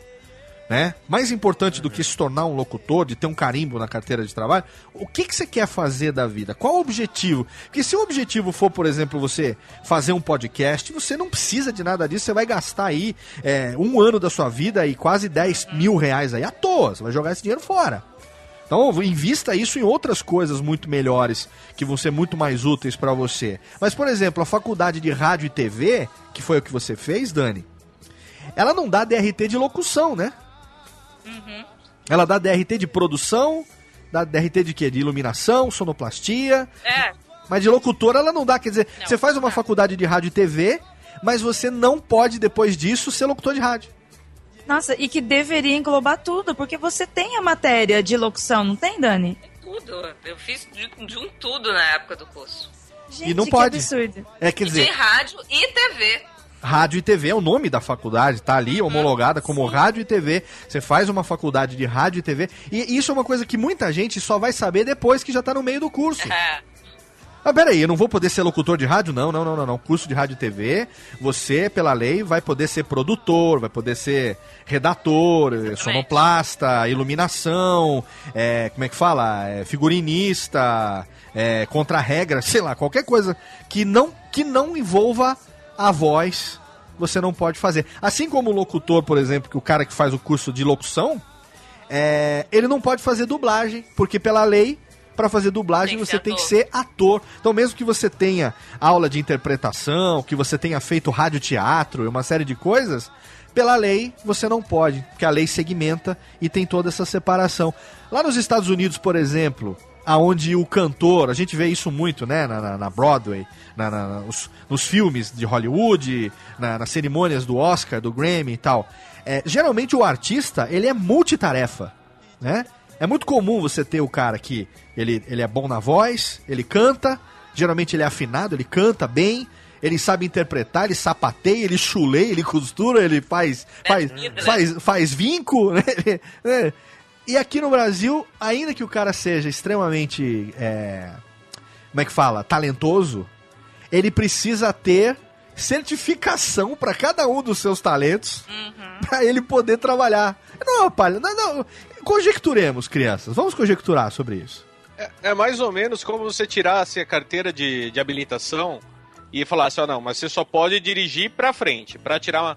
Pra andar de ré, você vai ter que tirar uma outra carteira. Pra andar no mato, vai tirar outra não, carteira. não, sabe o que, que é, ô, Thiago? É assim: você tirou a carteira de habilitação, mas ela só permite que você dirija um determinado modelo de carro. Então, você tem a carteira de motorista, mas essa aqui só serve para dirigir Fusca. Para dirigir o Monza, você tem que ter outra. Para dirigir o Escort, só tô falando carro velho por razões óbvias, né? Pra né? dirigir o Opala, pra dirigir o Carmanguia, pra dirigir a Romizeta, você precisa ter. Agora eu fui longe. Você, você precisa ter carteiras de motorista específicas. Aí o cara que só quer uma, ele só tem um carro, ele nunca vai ter três carros, cinco carros. Ele só tem um, ele só quer um. Ele precisa ter 40 carteiras de motorista diferente pra ele ficar preparado pra qualquer carro, porque ele não sabe. Eu, eu não sei qual carro eu vou comprar, então eu já tenho que tirar carteira de 40 diferentes. Não é um absurdo isso, gente? É. Hein, Marcos Lauro, você que está nesse meio ah, diretamente bebendo, sorvendo dessa fonte que mina. É, eu eu- no meu caso, eu tenho o DRT de locução e tenho MTB de jornalista Sim. também, né? Aham. Então, com essa coisa das, rádio, das rádios All News, né, que surgiram aí no fim dos anos 90, 2000 e por aí, é, tem, aí eu não sei, precisaria consultar a legislação mesmo, não sei se é verdade, mas dizem que o MTB de jornalista dá também direito de ser locutor, tanto é que é, quem apresenta os programas em rádios All News geralmente é São jornalista, jornalistas, né? é. Então tem, tem essa questão também. O DRT de rádio e TV, eu já ouvi falar que é um DRT pleno, que você pode fazer tudo dentro da área, mas também acho que não é bem assim. É, eu não sei até que ponto também essas regras são levadas tanto assim a ferro e fogo pelas emissoras. Eu não sei até que ponto o sindicato fiscaliza, se tem mesmo isso. Não, porque eu só trabalhei em várias, né? É, então, é, na verdade, assim, é uma, é uma lei velha, como o Léo falou, uma lei é, tão, tão desatualizada, é, assim como a lei de imprensa também, né? A lei de imprensa é de, dos anos 70, época da ditadura, não podia falar um monte de coisa e a lei é a que vale até hoje, né? Então, acho que enquanto não atualizam essa lei, a galera vai fazendo do jeito que acha que tem que fazer. Se alguém reclamar, vê o que pode fazer e, e ponto final, né? Não, não sei até que ponto essas burocracias são levadas tão a sério. No caso da dublagem, como você falou, sim, dublagem não dá Sim. pra fazer, até porque é um clubinho mais fechado ainda. Muito mais. Se o rádio é fechado, o meio de dublagem é muito mais fechado. É, você tem que ser de um estúdio específico de dublagem. Se você for desse estúdio, você não vai poder dublar outras coisas porque são de outro estúdio, enfim. É, Sim. Aí é loucura, é loucura. Aí tem que ter o DRT e entrar nessa turma. Mas de, de locução tem, tem essa burocracia mesmo. É, acho que o que precisa é rever a lei. É que, é que a, a lei do país, de forma geral, ela está desatualizada em muitos aspectos, né? Em- Agora do- o rádio acaba sendo, é, acaba, o rádio acaba sendo só um desses aspectos, né? Agora, falando sobre o aspecto do, do entretenimento, na, na época que, que a gente falou aqui no começo do programa e tal, é, a gente ouvia o rádio é, como uma, se não a principal, mas uma das principais é, fontes de entretenimento, né? Sim. Eu me lembro que no meio dos anos 80, eu até já falei isso aqui várias vezes, todo mundo sabe, que eu e o Queça, né, que é o meu amigo de infância, a gente, enquanto os amigos estavam jogando bola, fazendo qualquer coisa assim, a gente estava na minha casa com dois rádios, gravando programas, brincando de imitar é, Tatá Escova, é, imitar Talaco e Odilon, de imitar é, Ciliano e Paraíba, de Djalma Jorge. É, então a gente tinha tudo. O rádio era a principal fonte, junto com a televisão, né? Não tinha TV a cabo, videocassete só apareceu depois. Então o rádio era uma grande fonte, se não a principal, mas talvez a Pra a segunda principal. principal fonte de entretenimento, né? E hoje é, a gente tem uma geração que, a exceção, isso eu falo por conhecimento, sete anos já de radiofobia, já há mais de dez anos nesse meio de comunicação do lado de cá do microfone, lidando com profissionais do rádio, lidando com pessoas, com nossos colegas e com ouvintes, principalmente, pessoas que gostam desse meio, é, o que eu mais ouço são pessoas que, primeiro, ou nu- não- nunca ouviram rádio, tá? Eu vou falar pelos meus filhos, tá? Eu tenho um filho de 13 anos, um de 10, o de 2 não conta, mas o de 13 e o de 10. Eles nunca ouviram rádio, nunca ouviram rádio. O que eles ouvem em rádio é o mesmo Vambora Vambora do Jornal da Manhã da Jovem Pan, que eu levo eles pra escola às 7 horas da manhã e eu vou ouvindo a Jovem Pan, que pega uma retransmissora aqui da Jovem Pan Campinas, que toca aqui em Serra Negra. É, e fora isso, é, durante todo o restante do tempo, o que eles têm? O smartphone e o tablet, ou é vídeo no YouTube, ou é podcast, ou é Spotify ou música sob demanda. Eles não sabem o que é. Eles sabem o que é o rádio do que eu conto, das histórias que eles me ouvem falar, dos programas que eles me, me ouvem gravar. Eles não sabem. Então a gente tem aí toda uma geração é, que já nasceu durante essa época de tecnologia de internet que não conhece o rádio.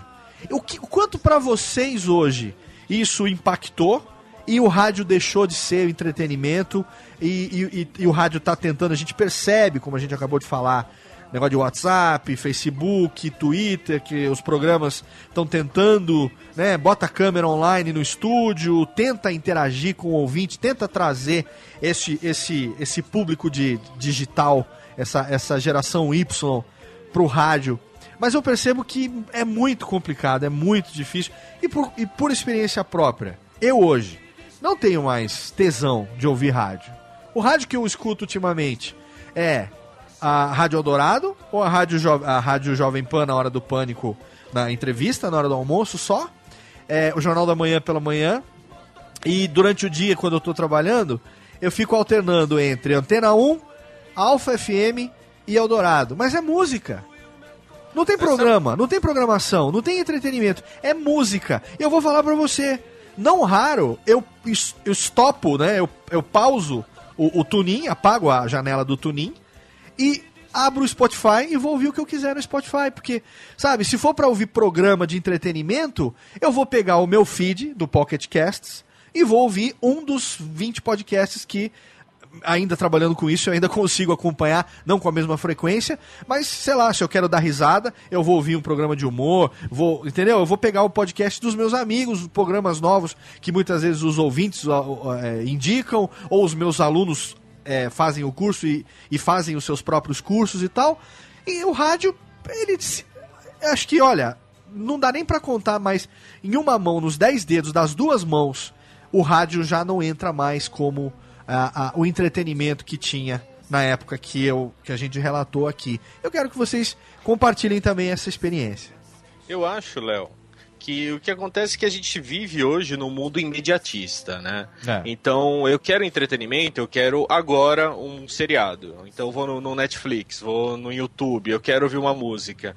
E o rádio, ele, ele mantém a grade de horário. Então, você quer ouvir o Pânico, tem que ser naquela hora para você ouvir. Se você Sim. não ouviu o programa ao vivo, você perdeu. É, você quer ouvir, sei lá, o do Balacobaco com o Zé Luiz, tem o horário, né? A não ser Então- que eles, como nesses casos, disponibilizem depois os programas para download no formato de podcast. Exatamente, só que o mundo é muito dinâmico, né? A gente acaba num. Eu, às vezes, eu vejo alguma coisa, putz, tal, tal pessoa foi entrevistada ah, em tal programa. Eu falo, ah, legal, depois eu vou ver. E eu nunca paro pra, pra ver Ah, sim. alguma coisa que teve no passado, porque você tá no, Inter, no Twitter, por exemplo, na tua timeline tá passando coisa agora. Daqui a duas horas. ah, Ah, algo é. que já tava, que nem hoje o pessoal falando do, do rapaz lá do One Direction e tudo aquilo que causou. Você nem viu, foi ver Amanhã- depois. Amanhã já, Já foi. já, caiu no, no esquecimento, Sim, né? sim, sim.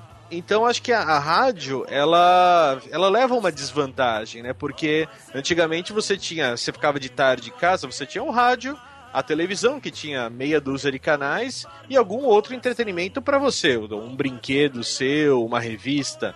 Hoje em dia tem milhares de coisas, né? Então é um método desleal de concorrência. O rádio ele, ele tá engessado, eles estão tentando, óbvio, qualquer programa hoje tem a participação do ouvinte pelo WhatsApp, o pessoal liga, mas não tem mais a- aquilo que a gente estava falando, né? De puta, eu vou ligar na rádio, vou pedir minha música, ai meu Deus, meu- todo mundo no meu bairro vai saber que eu liguei. Sim, sim. Hoje em dia o pessoal acho que não, não tem mais essa, essa vibe. Ah, né? não, Tá não existe pens- mais. Não existe. No rádio mesmo, hoje, os profissionais que estão trabalhando lá, né?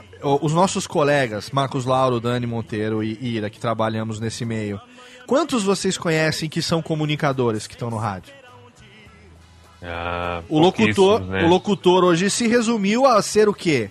Um, um anúncio, um, como é que é? Ele, ele, ele cumprimenta os ouvintes no começo do horário. A hora que acaba o bloco, ele solta, solta um testemunhal, solta a hora certa, chama o break e volta. Ele nem mexe com música, porque o programador já fez tudo isso vi- via, via rede. O, o programador faz tudo isso internamente. Então, ele vê na, na, na- linha do tempo lá do pulsar, ou seja lá qual for o programa que ele use, ele não faz mais nada. Aí tá escrito assim: é 3 e 20.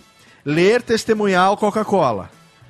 E aí, se é um testemunhal, ele vai ler aquele ali e ele vai falar: olha, É Coca-Cola. mecânico, né? Não é comunicador mais, entendeu? Você tem alguns poucos programas, né, que, que, o, que o profissional exerce esse papel. Que nem o, o Thiago falou. Você liga o rádio hoje. Eu a- desafio você a parar de ouvir o podcast agora, independente do horário que você esteja ouvindo, e dar uma zapiada, é, uma, uma, uma, uma, uma, passada pelo dial aí da sua cidade e passa de rádio em rádio. Aquela que não tiver tocando música vai estar tocando um comercial. E dificilmente você vai parar em alguma rádio que tenha alguém fazendo alguma coisa parecida com isso que nós estamos fazendo aqui. Esse é o diferencial do nosso programa do Tá Na Hora, exatamente porque a gente conseguiu unir um programa em que é um bate-papo dentro de rádio. Hoje, lá na Best, ele é um dos programas que maior tem audiência, maior tem alcance. E nós temos ouvintes de rádio e ouvintes de podcast. Então, ô, Ira, mas eu não tô falando dos programas. Porque, por exemplo, Aham. você tem o Tá Na Hora Best. É um programa semanal. Você tem o Pânico na Jovem Pan. É um programa diário. Você tem lá o Café com... O Café com Bobagem já não tem mais. Mas você tem lá, por exemplo... me ajudem aí a falar nome de programas de rádio. Do Balacubaco. Do Balacubaco, na geral, é, Estádio faz toma. 97, Transa Louca. Quem não fa... Eu tô falando aqui de São, do, do- de São Paulo porque acho que é onde nós estamos aqui, não sei, do Rio Grande do Sul. Próximo. Aí como é que é aí no Sul, Dani? Tem programas de rádio assim também, de bate-papo? conheço, Ah, você já nem. Ah, tá tem vendo? Santa Catarina, o Pretinho Básico. que é Pretinho muito Básico. bom. Ah, verdade, pretinho básico. Então, isso são programas. Então, no horário do programa, você tem aquela galera, você tem um assunto. Os programas de rádio, né? Os programas de rádio com uma, duas horas de duração, o próprio Morning Show na Jovem Pan, que é muito bacana também. É bem legal, gosto muito de ouvir, curtinho, preciso, Edgar ali e companhia fazendo um programa bem bacana. É, o Tá Na Hora Best, lá na Best, são programas. Então, é, é, é- é a isso que o podcast se assemelha Né? Quando a gente fala que ah, é parecido com um programa de rádio, é parecido com esse tipo de formato de bate-papo de programa, que pra mim é, e eu defendo isso até a morte, é uma herança direta do rádio AM. Isso é verdade. Isso é formato de rádio AM. O que eu tô dizendo é que o locutor que tá ali fazendo o horário, o Bob Floriano, ou a mesmo a, sei lá, fala aí, o Serginho Café, eu tô falando locutor que acho que não tá nem no ar mais. É, é, sei lá. Eu não sei, é, sinceramente. mas enfim, e- os locutores, né? O locutor de rádio, o Banana, enfim, é, sei lá, o Domênico Gato, tal. Esses locutores, a própria. Como é que ela chama que saiu da Jovem Pan agora, foi morar nos Estados Unidos? Tina Roma. Roma. Tina Roma. Os locutores. A Tina Roma, por exemplo. Vamos falar da Tina Roma. Tina Roma era uma comunicadora. É uma comunicadora. A Tina Roma, ela, ela, claro, ela foi pioneira, né, em termos de, de- de locução, numa época que só tinha macho ali. Ela meio que Sim, quebrou o sim. preconceito e tal, e, e mostrou a que veio. Tremenda profissional que depois de décadas agora saiu e foi morar com o marido nos Estados Unidos e, e largou o rádio aqui. Tem agora a Fabi Ribeiro. A Fabi Ribeiro, que tá na Jovem Pan, você acredita que ela foi minha estagiária na época da Fênix, cara? É mesmo? Na época da Rádio Fênix, não era nem da Fênix, era na época da Banzai. Da Banzai, né? Ela É, era amiga do Fênix Nil. não Eu fazia madrugada lá de sexta a sábado, das três da manhã até as sete, da- das três às se- sete da manhã. E de repente eu Esse chego horário lá, é bom, tem uma loirinha. É, horário bom, horário da madruga. É, e- que era o horário das três às sete da, ta- da tarde no Japão. Então era horário nobre no Japão. Ah, chega lá no dia tem uma loirinha, ah, que isso aqui não, a Fabi tá treinando e tal, se puder dar umas dicas pra ela acompanhar. Pô, hoje em dia ela é a principal locutora da Jovem Pan, cara. E é uma Legal. comunicadora nata. Agora, quantos são comunicadores hoje no Rádio FM? Você tem desanunciantes, anunciantes de horário, né? Então, é, é isso que eu queria levantar essa questão. Vocês acham que tem volta? Vocês acham que ainda dá pra gente conseguir é, ter esse tipo de coisa é, é, no rádio? Ou, ou não tem jeito? O rádio vai se modernizar sim, porque ele vai é, se, se firmar, mesmo com toda essa questão de tecnologia e tal. Ele vai aprender a andar de mãos dadas com a internet, mas não vai voltar a ter a importância que já teve um dia.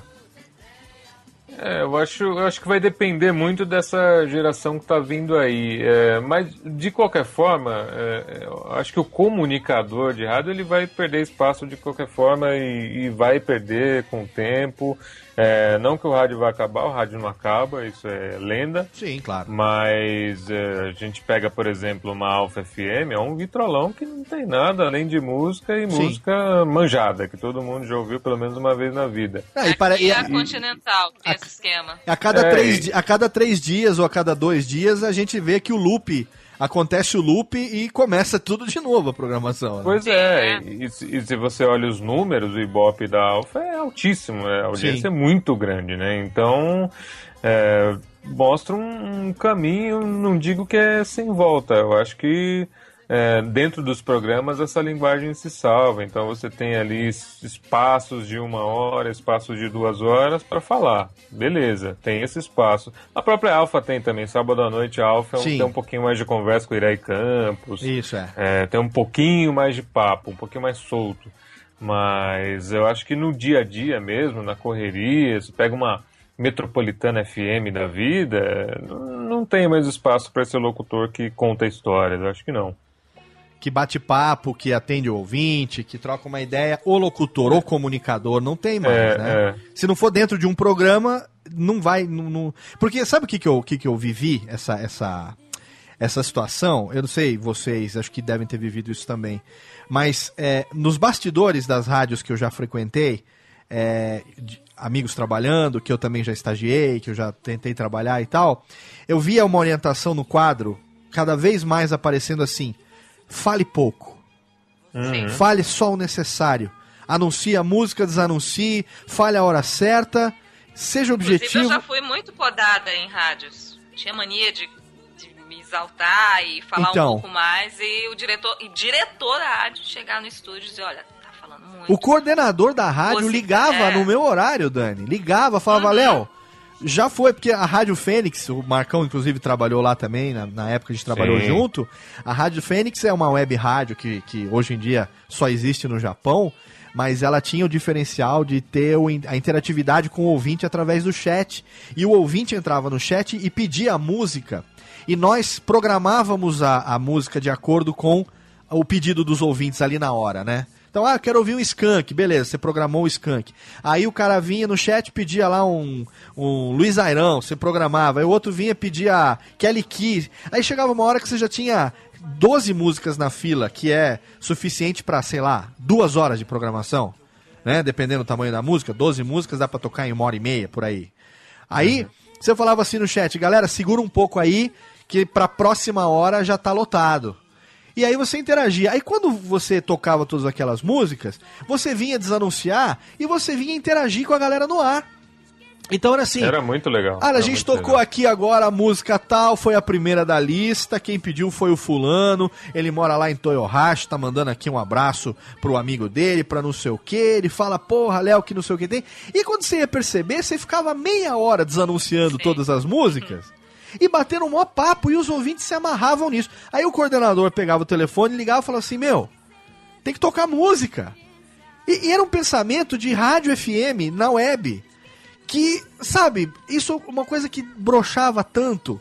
Que hoje em dia você ter o seu próprio podcast, ter a liberdade de falar sobre o que você quer, na hora que você quer, com as pessoas que você gosta, é totalmente libertador, entendeu? Porque eu vejo que no rádio, por exemplo, hoje, não teria lugar pra mim. Eu não ia, eu não ia me sentir realizado de estar trabalhando no rádio. Apertando play, tocando música, soltando vinheta. Tá entendendo? É por isso que eu falo hoje com todas as letras que eu me sinto totalmente realizado como radialista sendo podcaster, cara.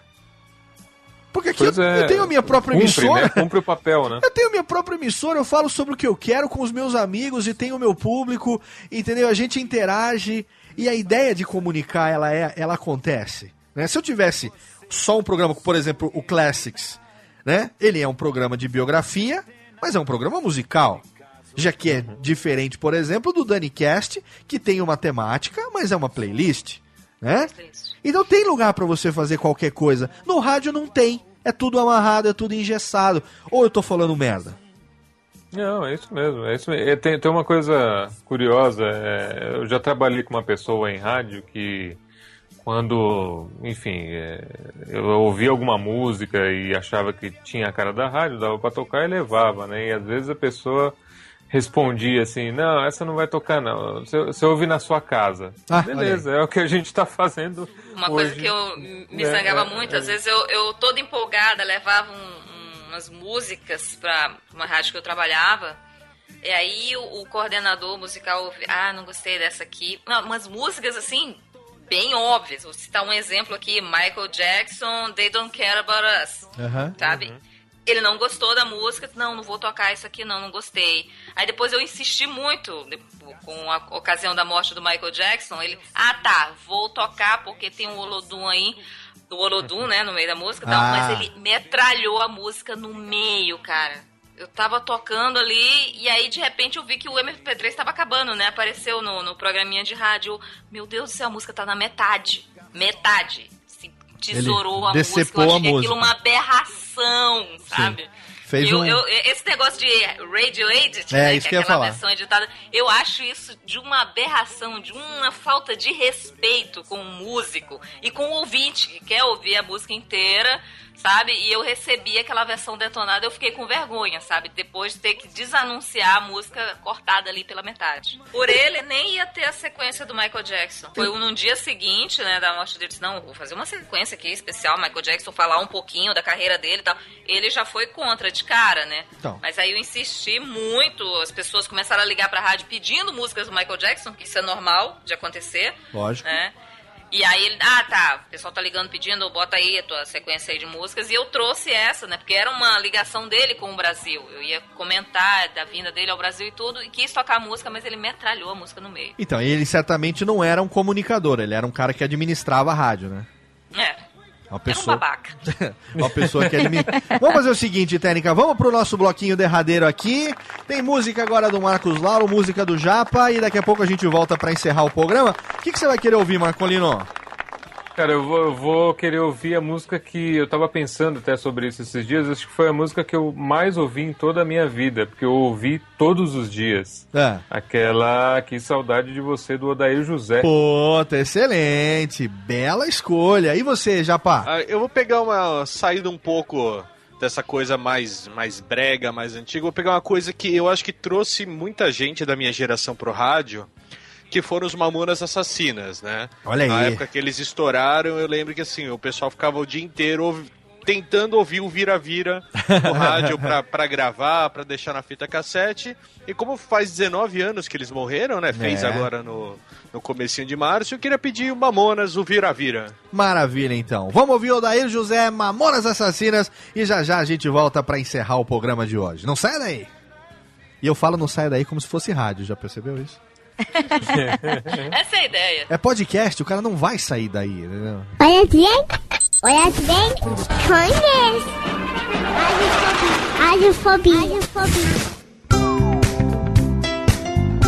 Recadalho derradeiro do Radiofobia, eu quero nesse momento indicar pra você o meu site cursodepodcast.com.br. Lá eu tenho tudo, tudo, tudo relacionado à produção e edição de podcasts de graça pra você e também, é claro, tem as informações pra você que quer aí assinar o workshop de produção de podcasts na sua edição online por apenas 99 reais. Você vai ter acesso a mais de 4 horas de conteúdo sobre produção de podcasts, divididas em 21 vídeos, filmados em HD, duas câmeras, captação de áudio profissional. Eu mesmo editei para você com a apresentação já incorporada. É muito prático. Você só vai precisar dar o play e assistir. E é claro, você ganha no final também um certificado do Bivet de participação do workshop de podcasts na sua edição online. E é lá também no nosso site, cursodepodcast.com.br, que eu tô começando a publicar os vídeos do nosso tutorial de edição de podcasts no Sony Vegas. Já tem um, eu prometi pro mês passado que ia publicar outro, ainda não deu tempo, me desculpe, mas em breve agora, nesse comecinho do mês de abril aí, a gente já vai ter mais um vídeo continuando a nossa série do tutorial de edição no Sony Vegas e aguarde porque assim que nós tivermos novidades dos cursos presenciais de 2015, você vai saber em primeira mão aqui no Radiofobia, é claro, nas redes sociais do Radiofobia e também lá no nosso site cursodepodcast.com.br. Entra lá porque você já vai ter todos os vídeos que a gente fez até hoje de palestras, de oficinas em eventos. Tem lá também todos os vídeos, por exemplo, do Cubo Geek de 2012. Foi uma ação que nós realizamos dentro da Campus Party, muito bacana. A gente gerou muito conteúdo, muita gente bacana lá falando sobre vários aspectos da produção de podcasts. Todos esses vídeos você encontra lá de graça no nosso site cursodepodcast.com.br. Então, você já sabe, né? Seja você um entusiasmado ou entusiasta, tudo que você quer saber sobre produção e edição de podcasts eu faço com todo carinho pra você. Agora vamos pro bloco derradeiro de melódias, a música do Odair José que o Marcos Lauro pediu. Que saudade de você, a música que abria o quadro, que saudade de você, do nosso querido Eli Correia, ainda abre até hoje, né? O quadro das cartinhas, que saudade de você do Eli Correia. E na sequência tem a música que o Japa pediu, não podia ser diferente. Mamonas Assassinas, vira-vira para lembrar o melhor dos anos 90, da infância deste pequeno oriental. Não saia daí, já já a gente volta para encerrar essa bagaça, lhes.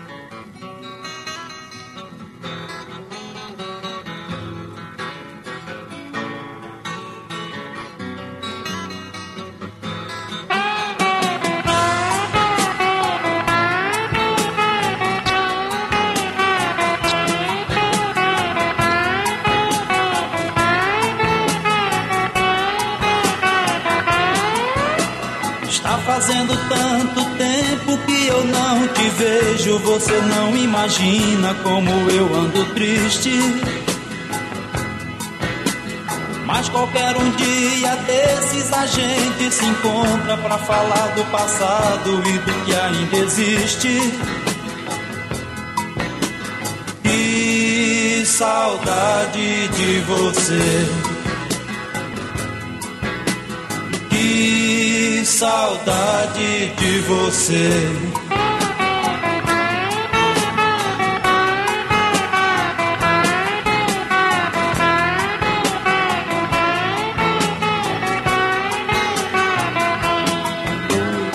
Vezes eu me lembro das coisas que a gente fazia. Nosso amor era grande, só existia um caminho.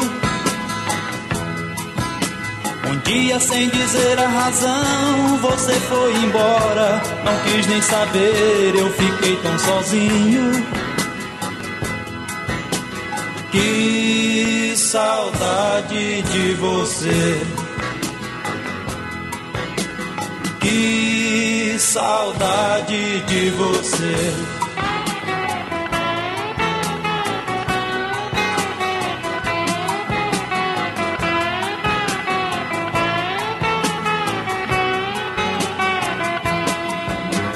Mas ainda resta esperança de você voltar. Que isso aconteça e eu vivo pedindo. Quero nesse dia esquecer esse tempo sofrido. Mostrar meu sorriso, ver você sorrindo. Que saudade de você. Que saudade de você.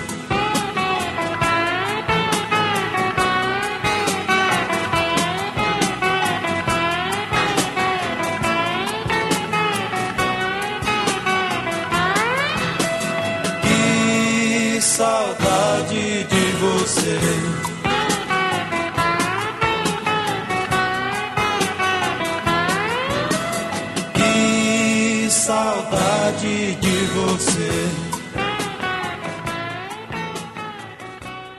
Radiofobia! Radiofobia!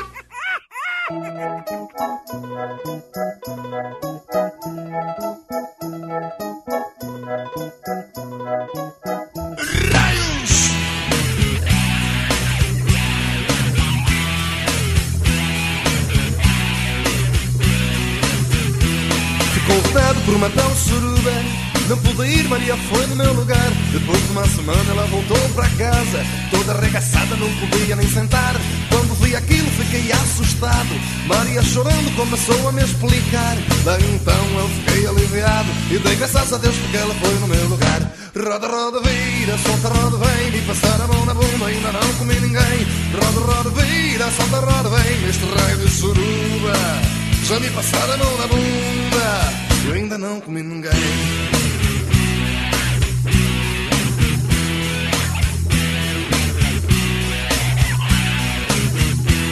Ah, Manuel, olha que como eu estou. Tu não imaginas como eu estou sofrendo. Uma teta minha, um negão arrancou. E a outra que sobrou está doendo. Ô Maria, vê se larga de frescura. Eu te levo no hospital pela manhã. Tu ficaste tão bonita, monotenta, mas vale um na mão do que dois no sutiã. Roda, roda, vira, solta, roda, vem. Me passar a mão na bunda, ainda não comeu ninguém. Roda, roda, vira, solta, roda, vem. Neste raio de surua, já me passaram a mão na bunda. Ainda não comi ninguém. Bate pé. Bate pé. Oh Maria, essa suruba me excita.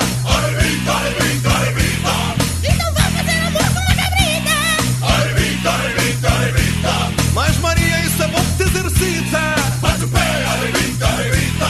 Manuel, com na cabeça tem tica. Largar de putaria e vai cortar na poderia. Roda, roda, vira, solta, roda, vem. Me passaram na bunda, ainda não comi ninguém. Roda, roda, vira, solta, roda, vem. Neste raio de surua, já me passaram a mão na bunda. Ainda não comi ninguém. Vamos lá, sete raios, todo mundo comigo. Eu, eu, eu, a Maria se deu mal. Vamos lá.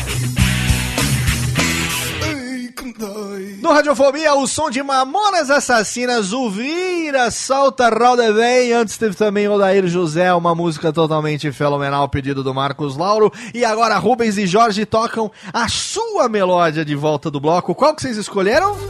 Ah, que bela! Vamos relembrar. Lembra dela? Ela agora está linda, bem feita. Guerreira, repara. Sabe quem ela é?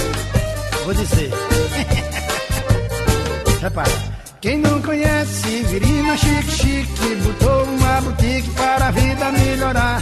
Vendo caroço, Filho de Zé Vagamela, passa o dia na esquina fazendo aceno pra ela, totalmente fenomenal.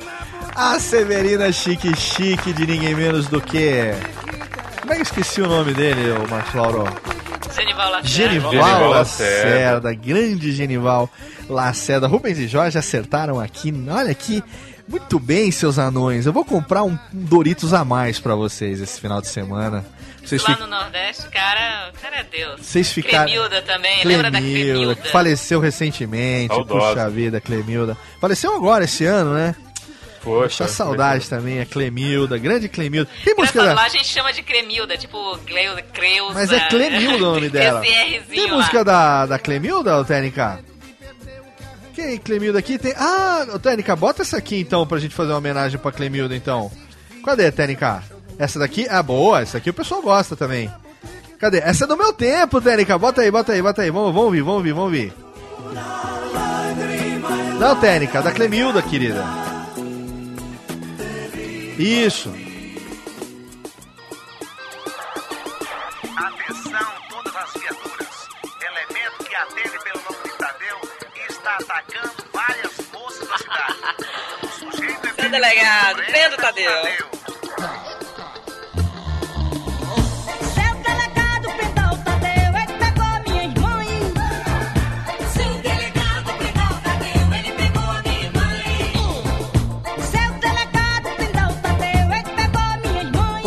Bem, seu delegado Prendo Tadeu Clemildo. Olha só, esse ano é, a gente tá aí órfão de, de artistas que são muitos, muito bacanas da nossa época. Então aqui, meninos, nos aproximando aqui dos momentos derradeiros do nosso programa. Técnica, faz o seguinte, ó, dá um pause aqui na, na, na melódia que tá tocando. Não precisa também, vai. Chama lá o nosso velho. Chama o velho que a gente já vai na sequência, direto na emenda do programa, porque sim, você que tava aí acompanhando mais uma vez radiofobia.com.br, o seu programa delicinha, a cada duas semanas no ar, aqui pra você, totalmente fenomenal. Sete anos já, puta que pariu, hein? Ai, ai. Nada melhor pra fazer na vida, hein, Marcão? Puta que bosta, Que história, hein? que história, meu amigo Marcos Lauro, diretamente de Billboard Brasil, ele que teve esse último fim de semana lá em Lollapalooza. Como é que foi Lollapalooza, Marcão? A gente tá gravando antes, então filosofe sobre o futuro. Vai que explodiu o mundo, não sei. Você vai arriscar falar sensacional? Sensacional é uma palavra boa, né? Foi sensacional, o show do Jack White foi o melhor do festival e o Robert Plant participou, foi lindo. Boa, muito boa. E como é que é agora lá? O pessoal pode acessar onde pra acompanhar teu trabalho, Marcolino? Pois é, agora eu tô lá em billboard.com.br, a bíblia da música mundial. Olha certo? aí, primeira, só isso. Foi a primeira revista sobre música nos Estados Unidos, Só né? isso, as paradas mundiais são termômetro Pois em é. Billboard. E a gente vai brincar bastante com essa coisa aí de paradas de sucesso, vamos levar arti- artistas na, na redação, no estúdio, vamos fazer um barulho lá. Ô Marcão, vamos fazer um negócio então. Você começou a trabalhar na Billboard esse mês agora, né? Sim, agorinha. Finalzinho do mês passado agora, mês, fim de mais de março. Lollapalooza foi Isso. o primeiro evento já que você cobriu pela Billboard, não é isso? Foi, foi. Eu saí da rádio na sexta, no sábado eu tava no Lollapalooza Muito pela bem. Billboard. Então vamos fazer o seguinte já, vamos deixar aqui o compromisso da gente. Você, você chama mais duas pessoas relevantes pra música brasileira, pra música mundial, pessoas que são ami- amigos nossos aí, que eu não vou falar o nome aqui pra não prometer, depois a gente não traz e fala, pô, esse cara prometeram Claro, e não claro. trouxeram. E nós vamos falar sobre a história da Billboard, como é que é, a importância, os países, esse lance de influenciar o mercado fonográfico. O que, que você acha, hein? Vamos, vamos nessa, meu. É dar um papo legal, falar do perfil da Billboard americana é totalmente diferente do perfil da Billboard aqui no Brasil. Dá pra, dá pra falar bastante coisa. Então já tá aí, ó. Vamos gravar um programa da nossa série sobre rádio falando sobre a Billboard. Muito bem, totalmente fenomenal. E agora vamos fazer o seguinte, vamos nos despedir dele também, do nosso querido Japinha. Ele que esteve aqui mais uma vez, o nosso Tiagão, o nosso Fujiwara, o Japa, lá de Bernô, da Detroit. Obrigado, Valeu, Japinha. Lé. Boa noite, pessoal. Foi ótimo gravar com vocês e lembrar da época que a gente tinha que esperar as sete melhores da Jovem Pan pra conseguir as músicas que prestavam. né?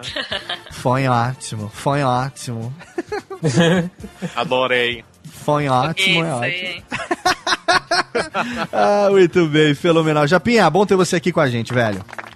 Legal estar aqui de volta depois das férias. né? Muito bem. E quero agradecer também ela, a menina de Zambola, a menina da franjinha, a menina que está lá semanalmente em é, Best Radio Brasil, toda sexta-feira, nove da noite, é isso, Ira?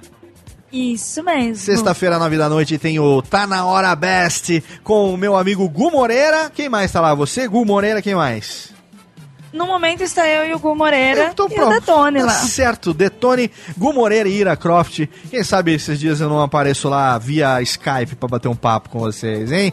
Ira Croft no Nossa, Radiofobia, será obrigado. uma honra. É só marcar. Que Skype, né? Depender da internet é ruim. O negócio é ao vivo ali, né? Eu preciso ir Ah. São Paulo pra ir lá conhecer os estúdios da Best, que o Detone já tá. Toda vez que eu encontro com ele, ele a primeira coisa que ele faz é me mandar a merda. Eu não falo assim, e aí, Léo, beleza? Como vai? Não. Ele olha pra mim e fala assim, vai a merda. Aí depois ele fala, tá tudo bem? Como é que você vai? Porque já tem uns quatro anos já, pelo menos, que eu tô prometendo ir lá e nunca Só consegui. promete você, né? Eu consegui ir, eu vou pra São Paulo. Eu, vou, eu falei pra ele, eu vou ter que marcar pra vir exclusivamente pra isso. Caso contrário, a gente acaba não conseguindo. Mas fica aqui a recomendação. Passa a, a URL da rádio pra nós, Irá. www.bestradiobrasil.com.br e .com. E Maravilha. agora a gente tem uma nova URL, Qual é? que é www.quemouvecurte. Quem ouve, curte. .com.br. .com.br, olha aí, totalmente fenomenal, muito bom. Eu tá na hora lá toda sexta-feira com assuntos da mais alta relevância. O ouvinte pode interagir pelas redes sociais, pelo Zap Zap, não é isso? Exatamente, você pode ouvir a gente, passa... não só ouvir, mas participar do nosso programa. Às vezes acontece da gente estar gravando o programa, tá, tá lá conversando e o pessoal manda o WhatsApp e eu não sei se eu respondo no microfone ou se eu respondo no WhatsApp primeiro. É uma loucura, mas é muito, muito bom isso. Que maravilha. Obrigado, Ira, mais uma vez, sempre aqui com a gente. Eu que agradeço, eu tava com saudade também. Eu saudade de você, ouvinte, Tava com de estar aqui saudade. juntinho no Radiofobia. E o ouvinte tá sempre perguntando: cadê a Ira? Onde é que tá? Né? Só tem macho nessa porra? Cadê as meninas e É, tal? é como a Agora, Dani falou. A gente percebe quantas pessoas é, têm essa. querem os comunicadores pelo podcast, meu. Exatamente. As- as- você demora um. Se você não sou. Você, como editor, além do seu programa e como editor de outros programas, você percebe. Né, Nem chegou o dia e a hora de lançar o podcast, as pessoas já estão no Twitter perguntando: cadê o programa? Cadê? Cadê o podcast? né? É um desespero e que é muito legal pra gente. Com certeza. Muito legal. E ela está aqui. Tênica tá preparada. O que, que se foi, Tênica? A Tênica tá excitadíssima hoje. O que, que foi? Ah, você quer. Tênica quer fazer, então faça, Tênica, faça. Love songs are back again. Ela está de volta, ela está de volta. Ela lá no sul aprendeu a se aquecer das formas mais diversas possíveis. Na falta da calefação, aquele pé gelado, como se aquece? Aquela coxa na coxa, aquele coiso no coiso.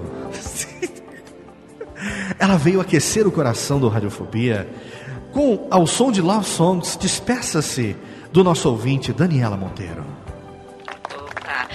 Eu quero agradecer pelo convite e também deixar o meu jabá. Convite é o, O melhor. caralho que você faz parte desta merda. Isso foi uma intimação pra você voltar que nós não aguentávamos mais o bafo do Viváqua e do Vitinho, com aquele negócio de cris-cris. Precisava você voltar para trazer um pouco de maturidade para esses esses moleques que nós temos aqui, Daniela Monteiro. Como, aqui, como falam aqui no sul, piada de merda. Piada é merda. Mas pode fazer o já tira a reverb, Tênica. Pode fazer o jabá de Dani Cast. Jabá, vocês sabem, o melhor do pop, rock, flashback e afins, você ouve no DaniCast, acessando danielamonteiro.wordpress.com. E é isso, valeu Léo, Laurito, Laurito, a Laurito? louca, o Marcos, e o. Thiago, o Marcos, o Thiago, a Ira, minha irmã separada no nascimento, e a todos os ouvintes, um grande beijo, valeu, Olha tchau. aí, que fenomenal, a Dani tá de volta. Não sou eu não, hein? É, não é não. Olha aí! Toda, muita gente confunde os dois, mas o Laurito, o Laurito tá numas que eu vou te falar a qualquer hora o que, que ele tá Saudade fazendo. do Laurito, cara. Ah, o Vamos Laurito. gravar com ele, pô. Lauritão, como é que é, Lauritão? É, não sou eu é não, hein? Como é que é, Laurito? Como é que é? A gente. pô, muitas histórias já. É mesmo, cara? Pô. Lauritão, você conhece o Japa? Não conheço, não, não conheço e acho uma bosta. Como assim, Laurito? Não pode. Pô, Laurito. Mas e o, o- o Marcos Lauro? O que, que você é do Marcos Lauro? Esse cara é muito meu amigo, porra. Ah. E a Daniela? E a Daniela? E a Daniela? A gente. pô, muitas histórias já. Fenomenal, fenomenal. E o que, que você acha do vinho? Vinho do Rio Grande do Sul, Laurito? Bom pra cacete. É mesmo? Porra! Olha aí, emulando o Laurito, que tá matando saudade, a gente emula ele aqui. Eu quero agradecer mais uma vez, fenomenal. Vamos trazer esse filho da puta de volta a qualquer hora e vamos Prazer. fazer uma brincadeira. Obrigado pra você aí também, ouvinte, você que fez o download em radiofobia.com.br. Deixa lá o seu e-mail, manda lá sua sugestão, quem que você quiser, podcast arroba radiofobia.com.br. Daqui a duas semanas a gente tá de volta com mais um programa. Semana que vem tem o que? Alotênica. E daqui a duas semanas mais um Radiofobia fenomenal pra você. Você já sabe, lave um filho, plante um livro, grave uma árvore e até logo. Vai, maestro! Tchau!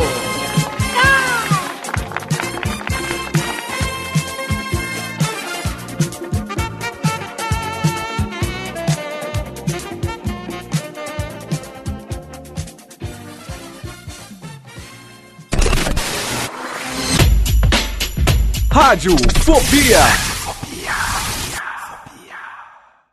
Este podcast foi produzido por Radiofobia, podcast e multimídia.